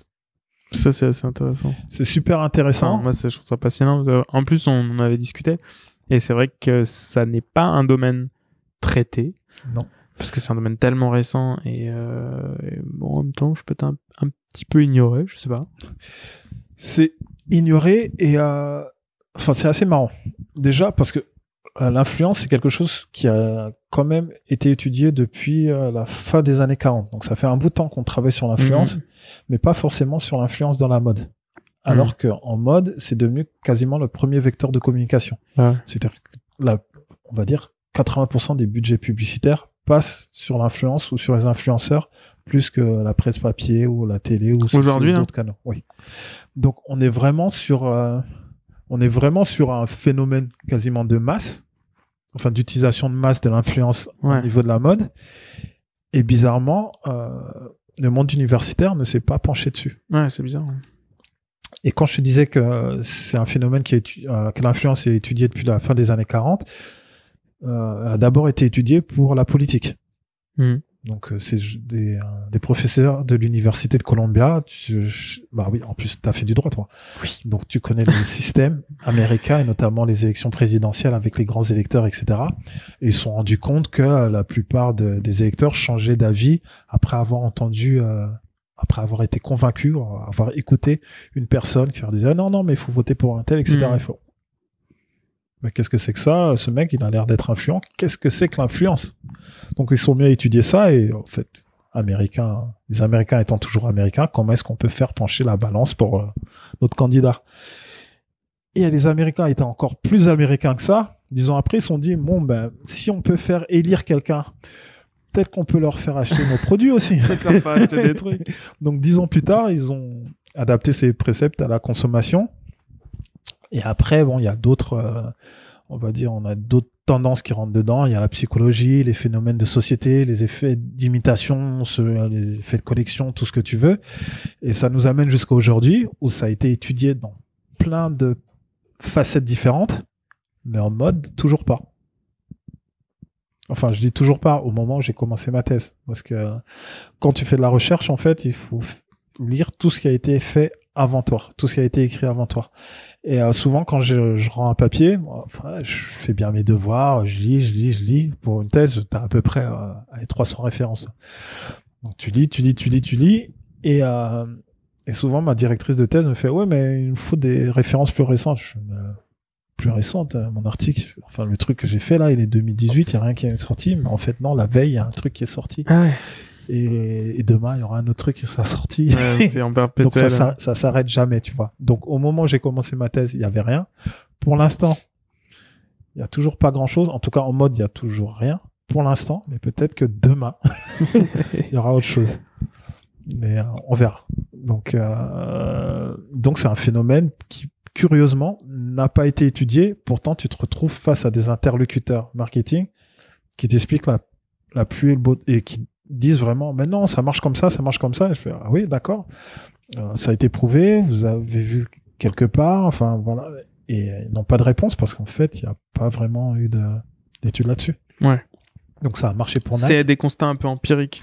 C'est des c'est même pas des constats empi- empiriques, c'est des constats empiriques pour Nike. mais euh, c'est juste des schémas de reproduction pour les autres. Hmm. Ils disent bah oui ça ça marche. euh, attends maintenant on veut tous des influenceurs. Euh, Non mais euh, bon c'est euh, oui euh, ils étaient sur euh, le nombre de followers tu vois par exemple. Après ils se sont rendus compte ah oui mais euh, est-ce que c'est impactant? Est-ce qu'il y a de l'engagement? Ah mais maintenant le taux de réponse Ça, donc ça euh, c'est empirique dans le sens où euh, petit à petit ça s'affine. Hmm. On se dit on essaie de trouver des outils pour voir si c'est vraiment pertinent ou pas. Mais les gens qui les appliquent ne font pas tout ça en fait. Ils regardent maintenant le taux d'engagement juste parce que Nike s'est dit euh, bon, euh, on a donné de l'argent à tout le monde, mais maintenant on veut voir si on a un retour sur investissement. Comment est-ce qu'on peut faire Bah, ça Ouais. va être euh, le, le taux d'engagement. Ceux qui- C'est un, c'est un mimétisme. Enfin, moi, c'est- c'est du mimétisme. moi, je- j'ai toujours dit que c'était du mimétisme euh, depuis que j'ai commencé, et je crois toujours que c'est du mimétisme. Et je crois qu'il y a peut-être euh, une seule personne qui doit vraiment être au courant de ce qui se passe, Ouais. euh, dans, en tout cas dans tous mes contacts. Et après, les autres, euh, bon, font comme. euh, voilà, euh, comme font les autres. Bon, après, c'est aussi une bonne chose. Hein. euh, on reproduire un, un bon comportement, c'est la base de l'être humain. Sinon, on serait Ouais. tous morts en fait. C'est exactement. C'est comme euh, euh, parce que je sais pas, à un moment, ils voulaient tous des hashtags. Alors qu'ils Mhm. se sont rendus compte que hashtag changeait rien au truc, mais bon, ça peut. Voilà, donc euh, oui, c'est c'est vraiment du, du mimétisme. C'est euh, ils copient tous la même chose et du coup, j'ai voulu aller au fond des choses et c'est pour ça que je travaille dessus. euh. Mais là, tu es toujours dessus, là. Ah ouais, je suis toujours dessus. J'ai un article qui est sorti aujourd'hui. Tu vois, Sur quoi C'était sur la co-création. Mais c'est Ouais. toi qui l'as écrit? Ouais, c'est moi qui l'ai. Euh, quand je te dis article, c'est euh, des articles universitaires. là. On D'accord, est passé du côté universitaire. Ouais, Donc j'ai un article qui a été publié aujourd'hui, j'ai appris sur LinkedIn, où euh, le rédac chef du magazine, euh, c'est euh, Data Science et Management, poste un article, il fait ah, écrit par Maximilien Terricafar, etc. Je... C'est que ça. enfin, ça fait euh, ça fait huit huit mois que je bosse dessus, tu vois. Ouais. Et euh, quand tu écris un article, c'est euh, un article universitaire, c'est énormément de travail. C'est-à-dire que huit mois, déjà, comme je t'ai dit, tu dois lire tout ce qui a été écrit avant. Mm. Après, il faut savoir que 95% des articles sont rejetés en desk reject, c'est-à-dire qu'ils passent même pas la commission, etc. Dès que tu l'envoies, tu reçois non, ça correspond pas à ce qu'on veut. Hmm. Il n'a pas été lu, etc. Mais il remplit pas le format, etc. C'est 95% des articles. Après, quand tu es content de faire partie des 5 autres pourcents, là, tu passes en commission et le lisent. Euh, c'est un comité anonyme, ils le lisent et euh, soit ils le prennent, soit ils le prennent pas, soit ils le prennent sous condition que tu fasses des modifications. Donc ils te le renvoient, il fait, faut changer ça, ça, ça, ça, ça, faut approfondir ça. Euh, toujours référence récente. Hmm. Bien, tu renvoies, tu travailles, euh, tu travailles toujours avec ta directrice de thèse, donc euh, je sais pas, pour la première mouture, on a dû faire euh, 15 allers-retours déjà avant de l'envoyer. Il a été pris en desk reject. On me l'a renvoyé, on me dit, il a été approuvé, mais il faut changer un tel truc. Ça a encore été 10 allers-retours avec ma directrice de recherche. Donc on est sur 8 mois. Et aujourd'hui, euh, je, je savais pas quand est-ce qu'il allait sortir. Pour moi, il allait sortir à la fin de l'année. Mais en fait, non, euh, j'ai reçu, euh, enfin j'ai vu sur LinkedIn euh, qu'il était sorti, tu vois. Donc, euh, bonne nouvelle. Donc je travaille encore dessus. Et c'était quoi? C'est sur la co-création. Co-création Donc en fait, co-création dans le euh, langage tri- euh, trivial, c'est euh, la collab Voilà, des collaborations. Et euh, moi, j'ai- il y a aussi, euh, même euh, dans le monde académique, en fait, tu as des grosses tendances. Donc en ce moment, en management, on est beaucoup sur euh, les blockchains, le virtuel et la co-création. C'est quelque chose que je vois tout le temps, et notamment au niveau de la mode. Hmm. Mais euh, mon article, il part de la co-création euh, du point de vue de, de la perception des consommateurs sur du contenu. Parce que quand vous, vous les influenceurs, vous créez du contenu, c'est de la co-création avec une marque. Ouais, ok. Et tout ce qui a été, c'est une collab avec une marque, vous travaillez main dans la main avec une Ouais, marque pour vrai. créer Ouais, du ouais. contenu. Mais tout ce qui a été euh, étudié ou recherché pour l'instant en co-création, c'est plus d'un point de vue euh, produit. C'est vrai, Donc ouais. c'est pour c'est pour ça que mon article a été retenu parce que je disais mais en fait quand du contenu est créé c'est de la co-création donc et, et mon article était plus sur la perception qu'en ont Ouais, tes followers ouais bien sûr. tes followers D'accord. de la euh, du contenu que tu Ah fais. ouais, c'est pourquoi est-ce qu'il aime ça. un- pourquoi est-ce qu'il aime tel produit plus que tel influenceur plutôt qu'un tel? Qu'est-ce qu'il aime dedans? Qu'est-ce qu'il pourrait faire qu'il ne suive plus le mec? Enfin voilà tout ce genre de trucs c'est sur ça qu'a porté mon article Ouais, ouais, en plus Aujourd'hui. c'est vraiment polymorphe parce qu'il y a certains influenceurs qui peuvent faire des co-créations très cohérentes, Ouais. d'autres euh, Pas du tout. Ce qui nous ramène encore, à, pour moi, euh, le nerf de la guerre, ça reste quand même euh, les interlocuteurs, enfin les responsables marketing qui acceptent ou pas tel projet. Mhm. Voilà. C'est, euh, tu veux travailler avec lui, pourquoi? Parce qu'il a une hype ou parce que t'aimes ce qu'il fait et que c'est en cohérence avec le message que tu veux faire passer? Ouais. En général, pour moi, ça, je cite un chiffre au hasard, mais à 90% des cas, c'est juste parce que euh, c'est le mec dans le vent aujourd'hui- à l'heure actuelle et il faut travailler avec lui. Ouais. je partage un peu ton, ton point. Non, mais voilà. Après, c'est, il y a souvent du hasard. Moi, je travaille avec des gens qui sont, euh, qui sont parfois, euh, où c'est parfois très très bien calibré. Ouais. Et tu sens que vraiment, euh, il y a un vrai intérêt et tant, euh, de mon point de vue où je me dis bah ouais je suis exactement la personne qu'il faut c'est un, un produit que j'adore et c'est ce que aiment euh, les personnes qui écoutent d'ailleurs ce podcast Ouais. et là pour le coup c'est le match parfait euh, Crockett and Jones tu vois c'est vraiment le match parfait parce que c'est exactement ce que j'aime et euh, et donc c'est très cool après il y a des marques où euh, où bah c'est pas du tout le cas et t'es obligé de refuser quoi parce Ouais. que je vois pas pourquoi j'irais parler d'une marque euh, tu vois qui correspond pas du tout à mes valeurs à mon style euh, tu vois même même pour de l'argent quoi Mm. donc c'est Mais tout le monde n'a pas. Tout le monde, tout le monde ne pense pas, pas comme le- toi. tu peux un ne- tu peux pas toujours le faire Mhm. Enfin tout le monde peut pas le faire financièrement et euh, moralement tout le monde ne veut pas le faire tout le monde s'en il y a des gens qui s'en fichent quoi je veux dire tu peux accepter euh, euh, Ferrari un jour et le lendemain euh, H&M tu vois Ouais. ça n'a aucun sens mais bon apparemment c'est le c'est le monde qui fonctionne comme ça Ouais, le monde fonctionne comme ça. Après, pour revenir à mon cas, je mets aussi bien du H&M que du Weston. exactement mais en Donc fait pour, pour mon lectorat, ça aurait du sens, alors que pour le tien, ça en aurait moins. Ouais, certainement. Ouais, ouais, c'est une question de ça. valeur. Ouais. euh, ouais, de exactement. euh. Ouais, parce que toi, tu as un côté euh, produit, mais tu as aussi un côté style, tu vois. Mm.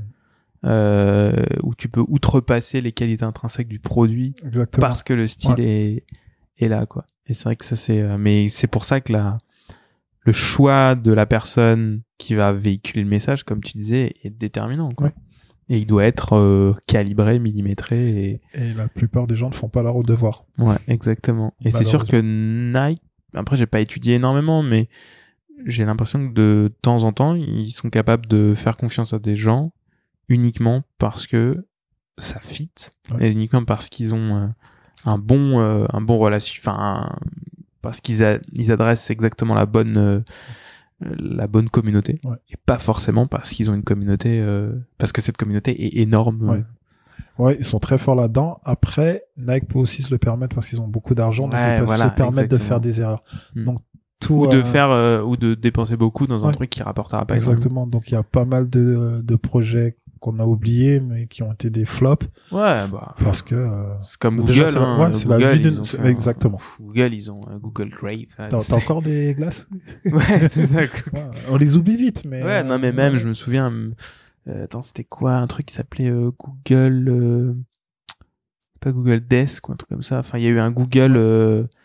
Truc euh, que tout le monde fallait avoir l'invitation à l'époque. Ouais, et et puis au il y avait même le. Google Plus là. Je sais Ouais, pas si ça Google- existe. ouais. Je sais pas si ça existe encore. Non, ça mais, euh, existe voilà. plus.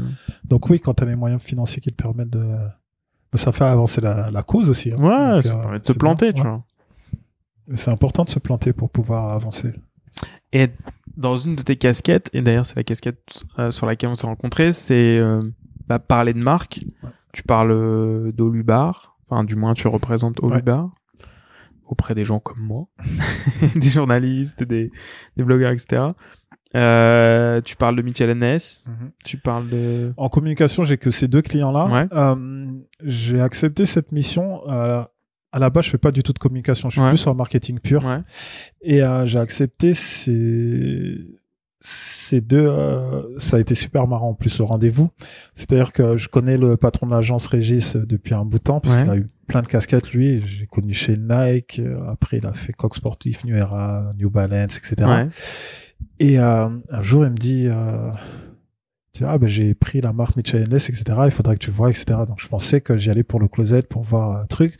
Et j'avais euh, basket juste après. Donc, je suis arrivé en short comme je me décris souvent. euh, J'étais vraiment en short débardeur. J'allais au match, j'avais mon sac, etc. Donc il me présente tout, tout le showroom, il y avait plein de pièces. Je fais ouais, je connais bien la marque, euh, et euh, le rendez-vous il dure deux heures, tu vois. Donc je rate mon créneau, de basket. Il fait ouais, mais tu veux pas faire euh... Je cherche quelqu'un pour la com, etc. Je fais ouais, je peux t'envoyer chez tel attaché de presse ou tel attaché de presse, etc. Mais il avait besoin de quelque chose d'assez spécifique. Je fais euh, tel attaché de presse, elle peut te t'avoir telle population mais pas celle-là et puis euh, vice versa tu vois. Il fait non mais moi je voudrais que ça soit toi qui le fasse. Ah ouais mais euh, je fais je fais pas de com je fais pas attaché de presse je fais pas il fait non non mais je suis sûr que ça va fitter etc et puis je vais sûrement récupérer d'autres marques euh, notamment une qui pourrait t'intéresser au niveau de la com on, on, verra plus tard etc donc je rentre chez moi ma femme me voit arriver et fait T'as pas joué au basket? Non, mais j'ai un travail. et, euh, et plus tard, donc euh, c'était un, fit parfait parce que on a fait la stratégie. Euh, bon, c'était assez simple, mais au départ, on s'est d'abord euh, concentré sur tout euh, le monde du basket, l'univers basket, et après, on a élargi à l'entertainment et parce qu'il fallait développer le produit. Il fallait développer plutôt la masse commerciale, tu vois mais euh, au Lubar, c'est assez différent. Déjà, à la base, je mets pas énormément de parka et de doudoune. Tu vois? Et je suis très proche d'une marque concurrente qu'on peut citer, euh, Woolrich. C'est, On peut citer toutes les marques. Tu peux citer Bah, ce je, que tu veux. je suis très proche de Robert Dodd et, et compagnie, et notamment toutes les marques qu'ils représentent. Donc Kawaii, Woolrich, etc. J'adore. Ils avaient Converse avant. Enfin, et euh, il y a Laetitia notamment qui est euh, qui est à la com. C'est une copine. Enfin voilà. Et mais je mets pas énormément de parka, tu vois. Et euh, donc euh, au Lubar, je m'en occupais, mais sans vraiment m'en occuper, tu vois. Donc euh, des trucs. Et un jour, j'étais tout seul au showroom. Et euh, je dis bon, tiens, je vais essayer des doudounes pour voir. Et là, je les essaie et transformation en fait. La coupe est parfaite, la qualité est belle. Euh, C'était pas juste des parkas comme les autres en fait. Déjà qu'il y a une histoire assez intéressante parce que là aussi, c'est bon après c'est toujours plus ou moins la même histoire, mais c'est né fin des années 40, deux passionnés d'outdoor qui trouvent pas les produits qu'ils qu'ils veulent pour pratiquer leur passion. Donc qu'est-ce qu'ils font? À cette époque-là, l'histoire était vraie, je pense. C'est Oui, le c'est vrai, l'histoire était vraie. Pour le mais- coup, aujourd'hui, c'est toujours un mec mais- qui mais- dit voilà, J'ai pas trouvé le j'ai pas trouvé le produit, etc. Alors, soit t'es vraiment chiant. parce que maintenant soit- tout existe plus ou moins, mais Ouais, à, à ouais, l'époque, oui, l'histoire était vraie. Et Non, donc, dis euh, juste que t'avais envie de créer une Euh, marque, voilà, quoi, tu vois. tout. J'avais envie Parce que d'exprimer. souvent, ils parlent l'ADN de la marque, Ouais. etc. Ta marque, elle a un mois. Quel ADN Enfin, bon, bon, bref. Et donc, euh, oui, ils prennent des toiles de parachute, ils mettent de- du duvet dedans, ils en font des sacs de couchage, après ils font des trous, ça devient des, des vestes sans manches, après ils mettent euh, la résine sur le coton, ça devient imperméable parce qu'ils se sont rendus compte que le Mhm. duvet prenait l'eau, enfin voilà. Ils développent énormément de produits, énormément de, de procédés, et Ouais. euh, ils deviennent la marque leader de l'outdoor aux États-Unis. En plus, ils sont dans le Colorado, donc euh, c'était un... Ils étaient euh, pile au bon, au bon endroit. Et, euh, et fin, des, euh, fin des années 70, ils sont rachetés par The North Face. Ouais. Donc, et euh, de là, bon, North Face va tuer la marque, forcément. Ils vont reprendre tout le circuit de distribution. Et puis, la marque était en hypothèque dans une banque jusqu'à ce qu'un Italien la trouve, euh, Alberto, rachète tout. Ils sont super forts, d'ailleurs, les Italiens, pour acheter des marques. Excellent. C'est incroyable. Euh, et donc, ils trouvent ça dans une banque du Colorado, je sais pas où. Euh, c'est la dernière fois, j'ai dit, mais attends, Alberto, la marque, tu l'as acheté à North Face. Ils, ils t'ont laissé la racheter. Il fait, non, non. Le North Face de l'époque, c'est pas le North Face qu'on connaît aujourd'hui. Ils n'avaient pas les reins solides. Donc, à un moment, ils ont été obligés de, Hein, et puis, ils l'ont oublié. Et, la- et même la, il fait, en fait, la banque, quand je suis allé, euh, vous avez, euh, euh, les droits sur euh, cette marque-là, je voudrais l'acheter. Ils savaient même pas qu'il avait, c'était encore sur papier, enfin, tu vois, dans un coffre. Ah, euh, c'est C'était dingue, tu vois. Et euh, donc, il, euh, il y a une histoire super intéressante sur la marque. Et les produits étaient extrêmement bons. Ouais, il y a une belle, belle base de, de style, quoi. Donc, du coup, du coup euh, là, mon travail, ça a été de pousser et voir des gens, des connaisseurs comme toi, en fait, des gens qui s'intéressent aux produits Mhm. avant de s'intéresser à la marque, pour leur montrer le produit, leur faire toucher et comprendre un peu l'histoire. Et, euh, et ça marche pas mal puisque même maintenant, même commercialement, en fait, on, on fait un carton là. Donc, Ouais. ouais. Ah, c'est une jolie marque. Ouais, C'est une jolie marque. ouais. ouais. Très jolie marque. Il y a des jolis produits bien classiques. Le branding est bien. Ouais, le branding est bien, les produits sont classiques, les Mm. matériaux sont bons. Bon, tout était sourcé en Italie, maintenant que ça marche un peu mieux, c'est sourcé en Europe. Hmm. Mais bon, ça reste euh, sourcé en Europe et made in Europe aussi. Mais avant, c'était sourcé en, en Italie et made in Italie, Hmm. à part l'alpaga qui venait d'Allemagne. Mais euh, oui, oui, c'est c'est une belle histoire et des très bons produits. J'aime euh, j'aime beaucoup. Et donc tu t'es retrouvé à faire euh, Je me suis retrouvé à devenir attaché de presse. attaché de presse. euh, un attaché de presse un peu méchant. Donc je souris pas à tout le monde. Je suis pas aussi gentil qu'un attaché de presse normal. Classique, ouais. Voilà. Quitte, euh, Je fais pas toutes les soirées non plus parce que euh, j'aime bien rentrer chez moi, être faire avec mes enfants, basket. euh, jouer au basket, aller à la boxe. Parce que je fais, je parle beaucoup de basket, mais je fais plus de boxe que de basket. Tu boxes où? Je suis dans trois clubs euh, différents. Je fais vraiment beaucoup de boxe Ouais. parce que déjà, je suis devenu nul au basket. Je suis vieux, je suis nul. Euh, euh, voilà, j'ai lâché l'affaire. T'es lent. Je suis lent. Je suis lent, vraiment très lent. J'ai des prothèses, j'ai mal aux genoux. Enfin voilà, Ouais. je suis. La Je boxe, suis la caricature du basketteur et du coup la boxe déjà j'apprends. Même Ouais. si ça, ça fait un bout de temps maintenant que j'en fais, ça doit faire 8 ans, mais euh, Ah ouais. t'apprends toujours parce Ouais. que Moi j'en fais depuis 4 mois. 4 mois. ouais. Mais euh, Mais t'apprends je suis toujours pas prêt de monter sur un ring, quoi. Tu, tu vas voir, ça va venir beaucoup plus vite que prévu. ah ouais.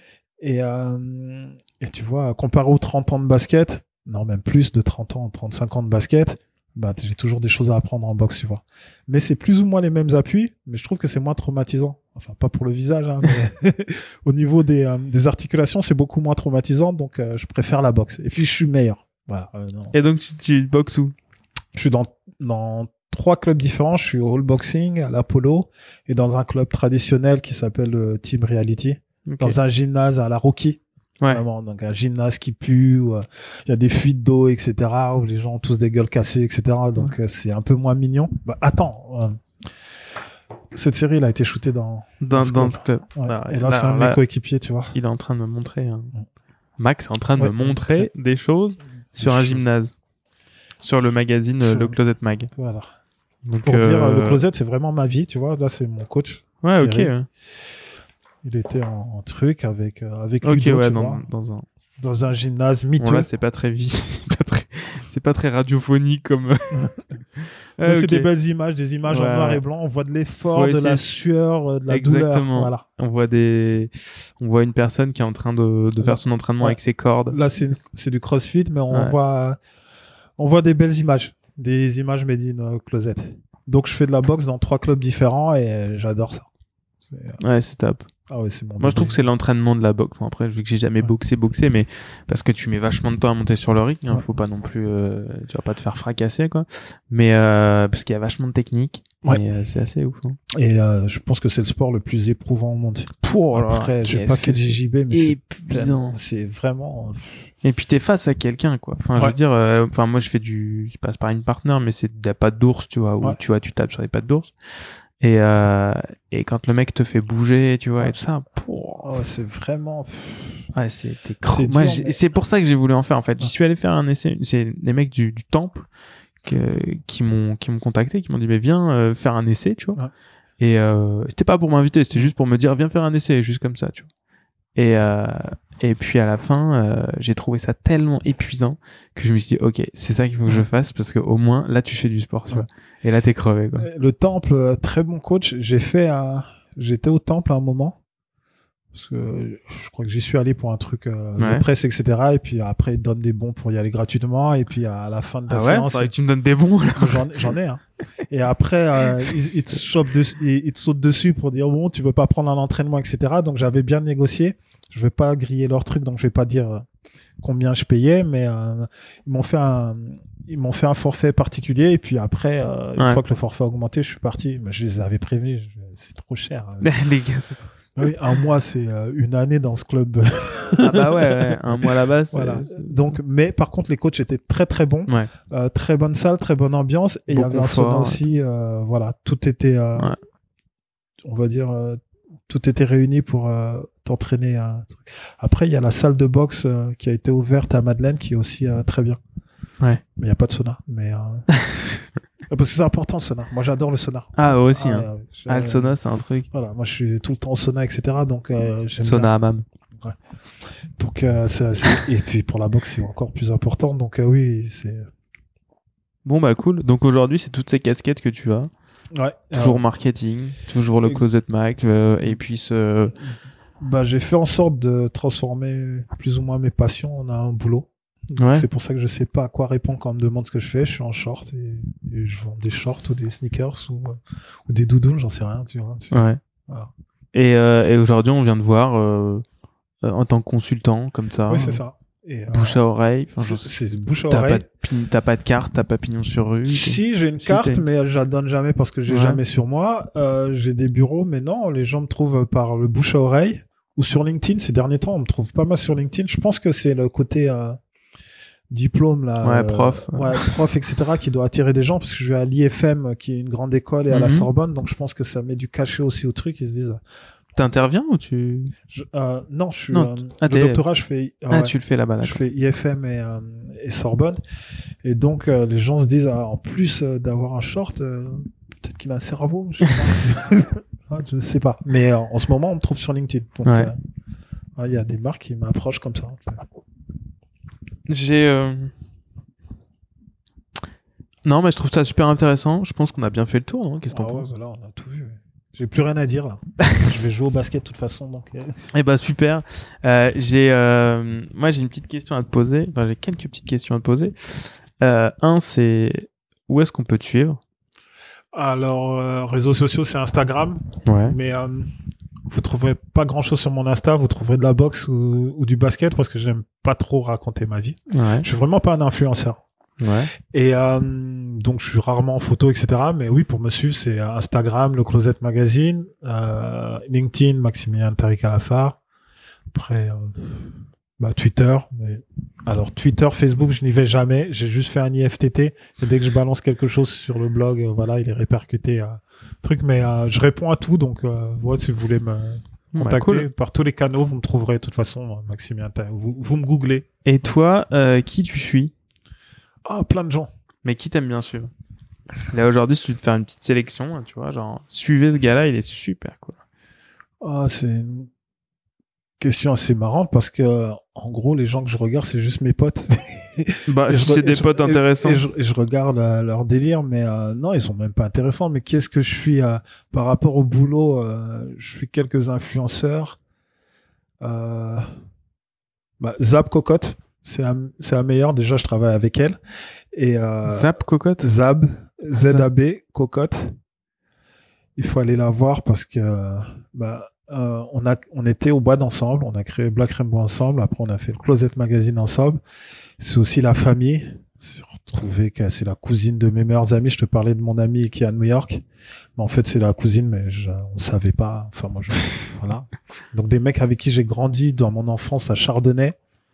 Tu vois, et, Ouais. et je, je rencontre, je travaille avec une fille pendant 10 ans et puis il se trouve que c'est leur cousine euh, Ouais. germaine, tu vois. Ce genre de truc. Et euh, elle bosse dans, dans le cinéma maintenant. Enfin, elle bosse avec moi déjà sur le closet. Et puis elle a fait justement elle aussi c'est une encyclopédie parce qu'elle a fait tous ces canards là. Mais elle bosse aussi pas mal dans le dans le cinéma elle est styliste et costumière donc il y a elle que je suis. Je regarde toujours ce qu'elle fait. Euh, bon on va dire Mitchell Hennes le... Mitchell Hennes c'est quand même bien. T'es corporate. Ouais. je suis corporate et puis je m'occupe de Orcom donc euh, il faut parler d'eux Euh, je suis Converse Converse Kate Cons parce que je suis un fan de Converse mais euh, juste- Converse skate et du coup, il s'appelle Cons, C-O-N-S.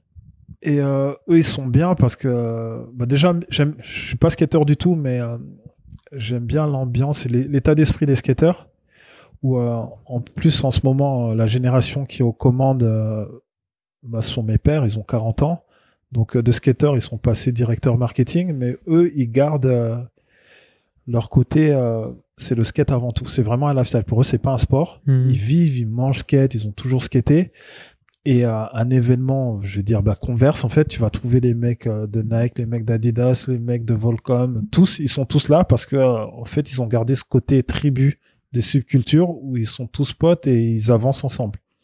Donc, quelque chose que tu euh, trouves, moi, je sais pas, tu vas à un événement Levi's, t'es en lit, euh, on te regarde bizarrement, ou bien t'es à un événement Adidas et tu viens en Nike.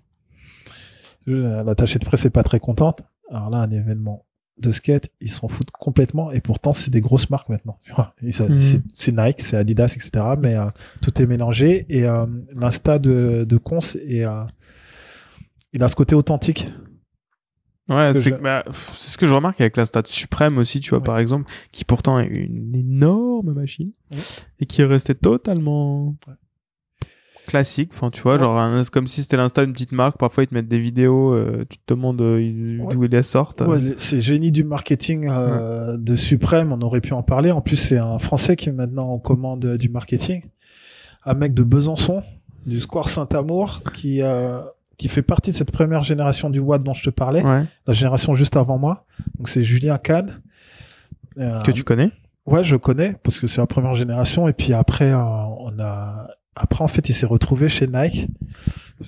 C'est un peu comme moi en fait. Si tu le décris, c'est un mec en short, c'est un mec qui est là, qui traînait. Et euh, au sortir du WAD, il crée la MJC euh, avec Michael Dupuis, donc Colette, cet environnement-là. Mais euh, bon, c'était pas vraiment un travail.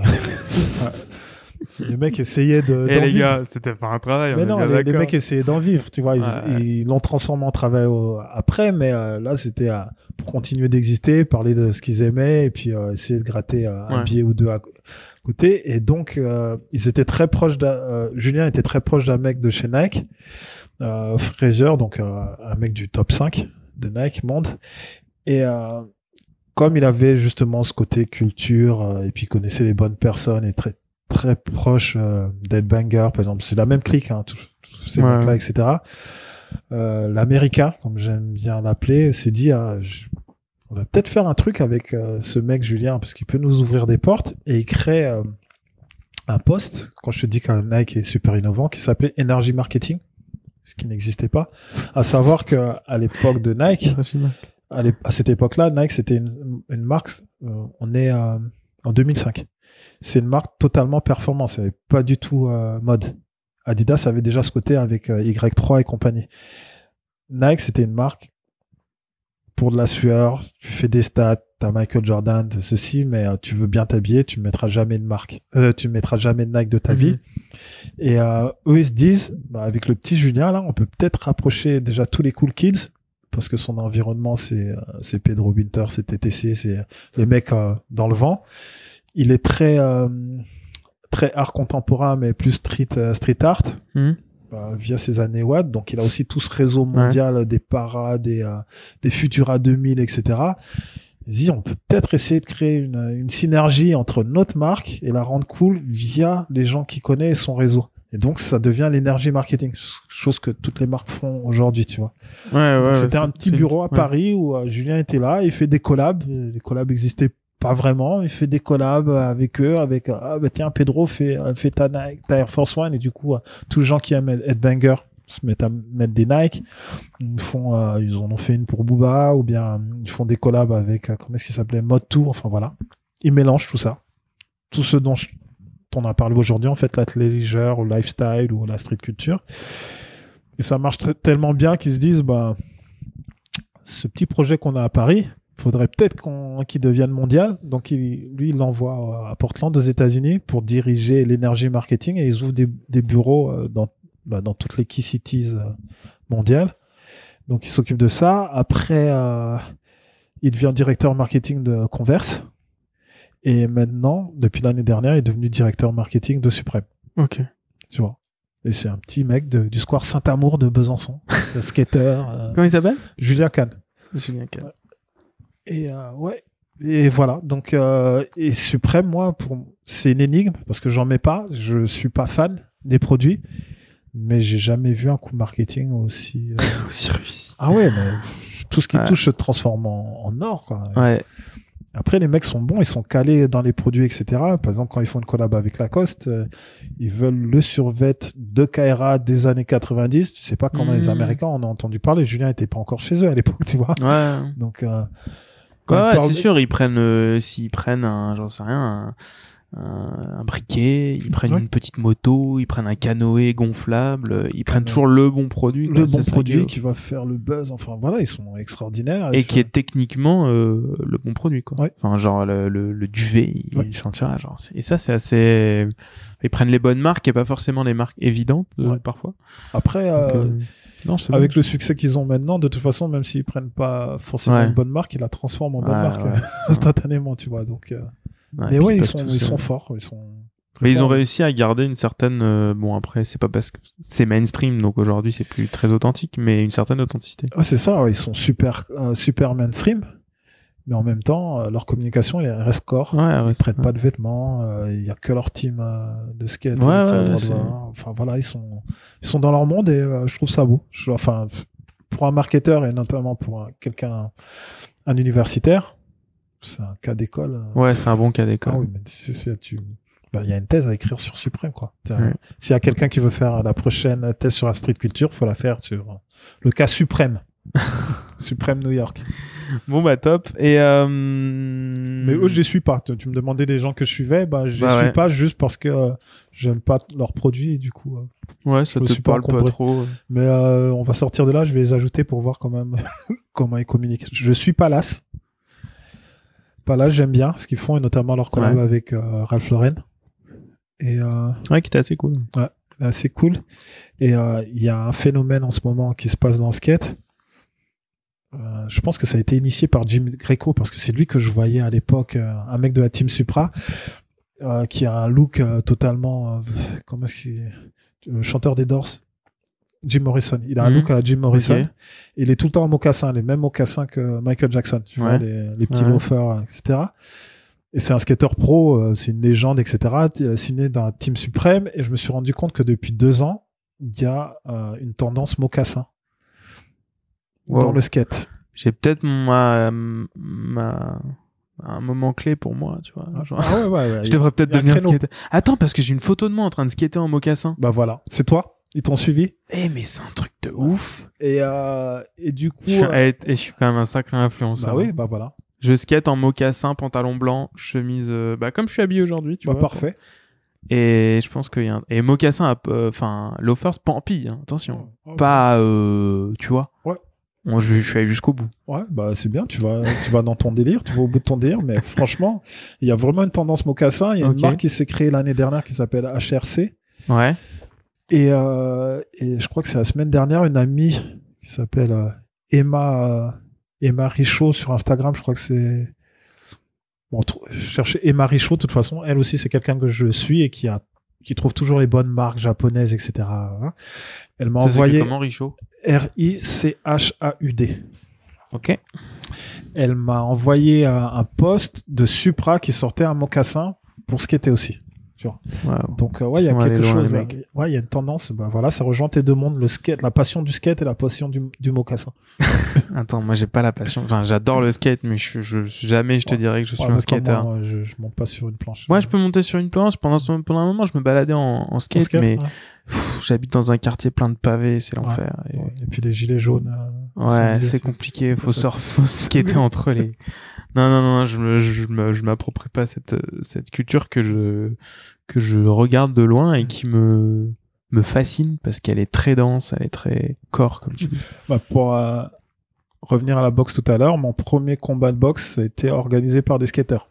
Ah. Donc, euh, c'était assez marrant. Et le mec, euh, tu peux le trouver là, il est chez Vance maintenant, il bosse pour Vance France. Mais euh, c'était à l'ISPO, donc c'est le salon numéro un du sport. euh, Mhm. truc en Allemagne et euh, une marque qui s'appelle 676 a eu la super bonne idée. Je trouve que c'est la meilleure idée du monde. Ils ont organisé un tournoi de boxe pendant le euh, pendant la convention, enfin pendant le salon. Ils se sont dit, bah, tu t'es jamais entendu avec euh, avec ce commercial, c'est le moment de régler vos comptes. t'aimes pas t'aimes pas cette directrice marketing, bah C'est le moment de l'éclater. Voilà, c'est le moment de l'éclater. Et du coup, c'était euh, chaque mec d'une marque. euh, Ah, génial. ah, vous boxiez. Ça s'appelait comment la marque? La marque? 686, six- euh, 686, 686. 86. Et, euh, et c'était génial, quoi. Et toujours cette ambiance skate, enfin snow, c'était plus snow d'ailleurs, puisque c'est une marque Ouais. de snowboard, celle-là.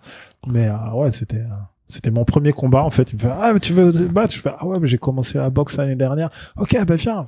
Chouette, ça va être mon premier combat. Et, euh, et dernière, dernière question.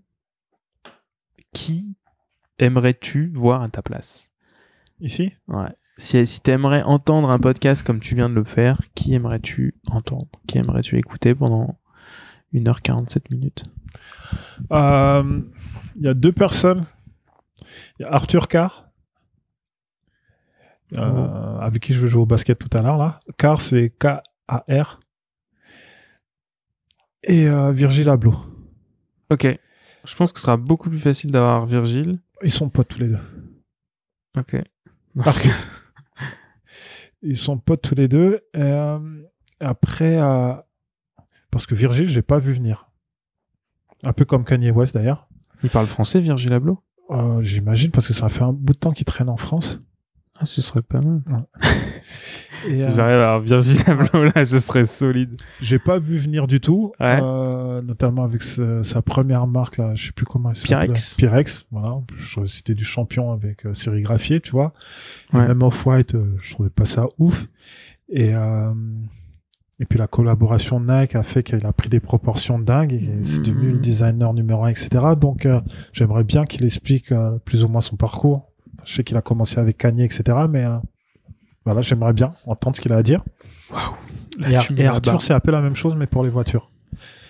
Il s'appelle Car en plus. Euh, car, enfin, c'est c'est un diminutif. Ah, ok. C'est un diminutif, mais oui, son nom commence par car. Et euh, il customise les voitures pour euh, des gens comme ça, d'ailleurs. Pour les Kanye et les, euh, et les Virgile. Et, euh, et euh, la voiture, c'est une passion que j'ai pas du tout. C'est comme le foot. En fait, je fais pas les trucs de garçon. Je joue pas aux jeux vidéo. Je conduis pas et j'aime pas le foot. Et donc, j'ai pas cette fibre. bon, quand je veux une belle voiture, je la trouve belle, mais Ouais. j'ai pas envie de la conduire ou Ouais. quoi que ce soit. Et lui, il est un peu comme moi, je trouve, où il a transformé sa passion pour les voitures en un business. euh, voilà, donc, euh, j'aimerais bien voir ce qu'il va, ce qu'il a à dire là-dessus. Bon, je vais le voir tout à l'heure, donc peut-être que je vais lui demander en direct, mais. Grave. Mais ouais, je pense qu'il peut être intéressant pour toi en plus Ouais. parce que euh, bah déjà, enfin, il est de- d'où Il est du 95 et euh, il est pote avec des gens comme ça. euh, Mmh, il fait le bah tour ouais. du monde. et voilà quoi, il est. il a sûrement des choses à dire. Bah, génial. Super. Parce que tu vois, c'est le profil. Bon, à part pour Virgile Abloh, mais bon, j'avais même pas pensé, tu vois. Ouais, tu peux l'avoir. En plus, euh, je pense qu'il doit passer de temps en temps chez Louis Vuitton, non? En face. Ouais, bah, ouais, pas, pas loin de. Je dis, moi, écoute, euh, bah. Euh, faire le tour des boutiques. Le retail tour. Le retail tour. Il va faire un retail tour. Merci, Max. C'est moi qui te remercie. C'est vraiment cool. Euh, je me suis bien, bien amusé. C'était, c'était intéressant, c'était passionnant. Enfin, de, de, de revenir sur, euh, sur une certaine culture, tu vois, une certaine, un certain passage, un certain moment de vie Ouais. Sur une certaine époque. Et, euh, et c'est très cool. Merci d'avoir accepté de venir. Et pensez à mettre des chaussettes rouges. Mettre des important. sachets Au moins en avoir dans votre collection. Ah, au moins, ouais. Ouais, c'est important. Moi, j'en mets quand je mets des converses parce que ça, ça va bien avec le liseré de mes Ah. converses blanches. Tu vois, tu vois, Ouais, chaussettes rouges et converse. Nickel. C'est quoi est converse fait ça? pour s'entendre. C'est les One Star Ah, ok. Euh, que j'adore. J'aimais pas trop à l'époque. Mhm. Ça, c'était une, euh, une paire qui était assimilée à la culture justement skate, euh, hardcore, fusion, etc. Mhm. Mais en fait, j'adore. Très cool, avec la grosse étoile. Ouais. Bah, merci beaucoup. Euh, tous ceux qui écoutent, euh, merci à vous aussi d'avoir écouté. Euh, si tu as écouté jusqu'à jusqu'à une heure et quasiment deux heures, je pense, euh, bah, fais-moi un petit un petit big up euh, sur euh, sur où tu écoutes, sur la plateforme où tu écoutes ou sur Insta ou où tu veux. Franchement, euh, juste envoie-moi un petit message avec grand plaisir. Quoi d'autre? Hésite pas surtout à partager le podcast parce que c'est le plus important, le partage. Donc dans le partage. Nous on est dans le partage en plus. T'as vu là, on Ah partage les histoires, Partage. Le partage, on, partage et, et je pense que partager ce, posca- ce podcast est euh, une certaine forme de bah, de don que tu fais à l'humanité. Oui, c'est ça. Euh, C'est ta contribution. Puis ouais. c'est- Hein, il faut savoir contribuer à, à l'humanité. Hein. C'est important de, Ah, de- de laisser une trace. Et je pense que tu peux le faire par ce biais. Par le partage du podcast. Et- ouais, par le partage du podcast. Un petit 5 étoiles sur iTunes est aussi C'est encore mieux. une forme de partage. Et c'est même pas du partage parce que c'est gratuit. Donc tu ne perds rien toi-même, justement. Tu, c'est comme euh, le, le fameux, la fameuse économie de la connaissance, C'est ça. où si tu prends un, un, un morceau de pain et tu le partages, tu n'as qu'un demi-morceau de pain, alors que si tu prends de la connaissance et que tu la partages, eh bien, tu as deux fois de la connaissance et ta Tu connaissance as plus de connaissances. ah bien sûr, voilà. Donc j'adore cette euh, cette vidéo sur YouTube qui m'a beaucoup fait rire. Et euh, mais en tout cas, n'hésitez pas à le partager et à mettre des petites étoiles euh, avec grand plaisir. Merci d'être toujours plus nombreux, aussi nombreux à écouter ce podcast et surtout aussi euh, passionné par ce podcast. Vraiment, je, moi-même, je ne m'y attendais pas. Mais visiblement, ça vous plaît. Moi, en tout cas, ça me plaît vachement d'interviewer des gens passionnants et passionnés. Voilà. Fin d'histoire. Merci beaucoup et euh, pensez aux chaussettes rouges.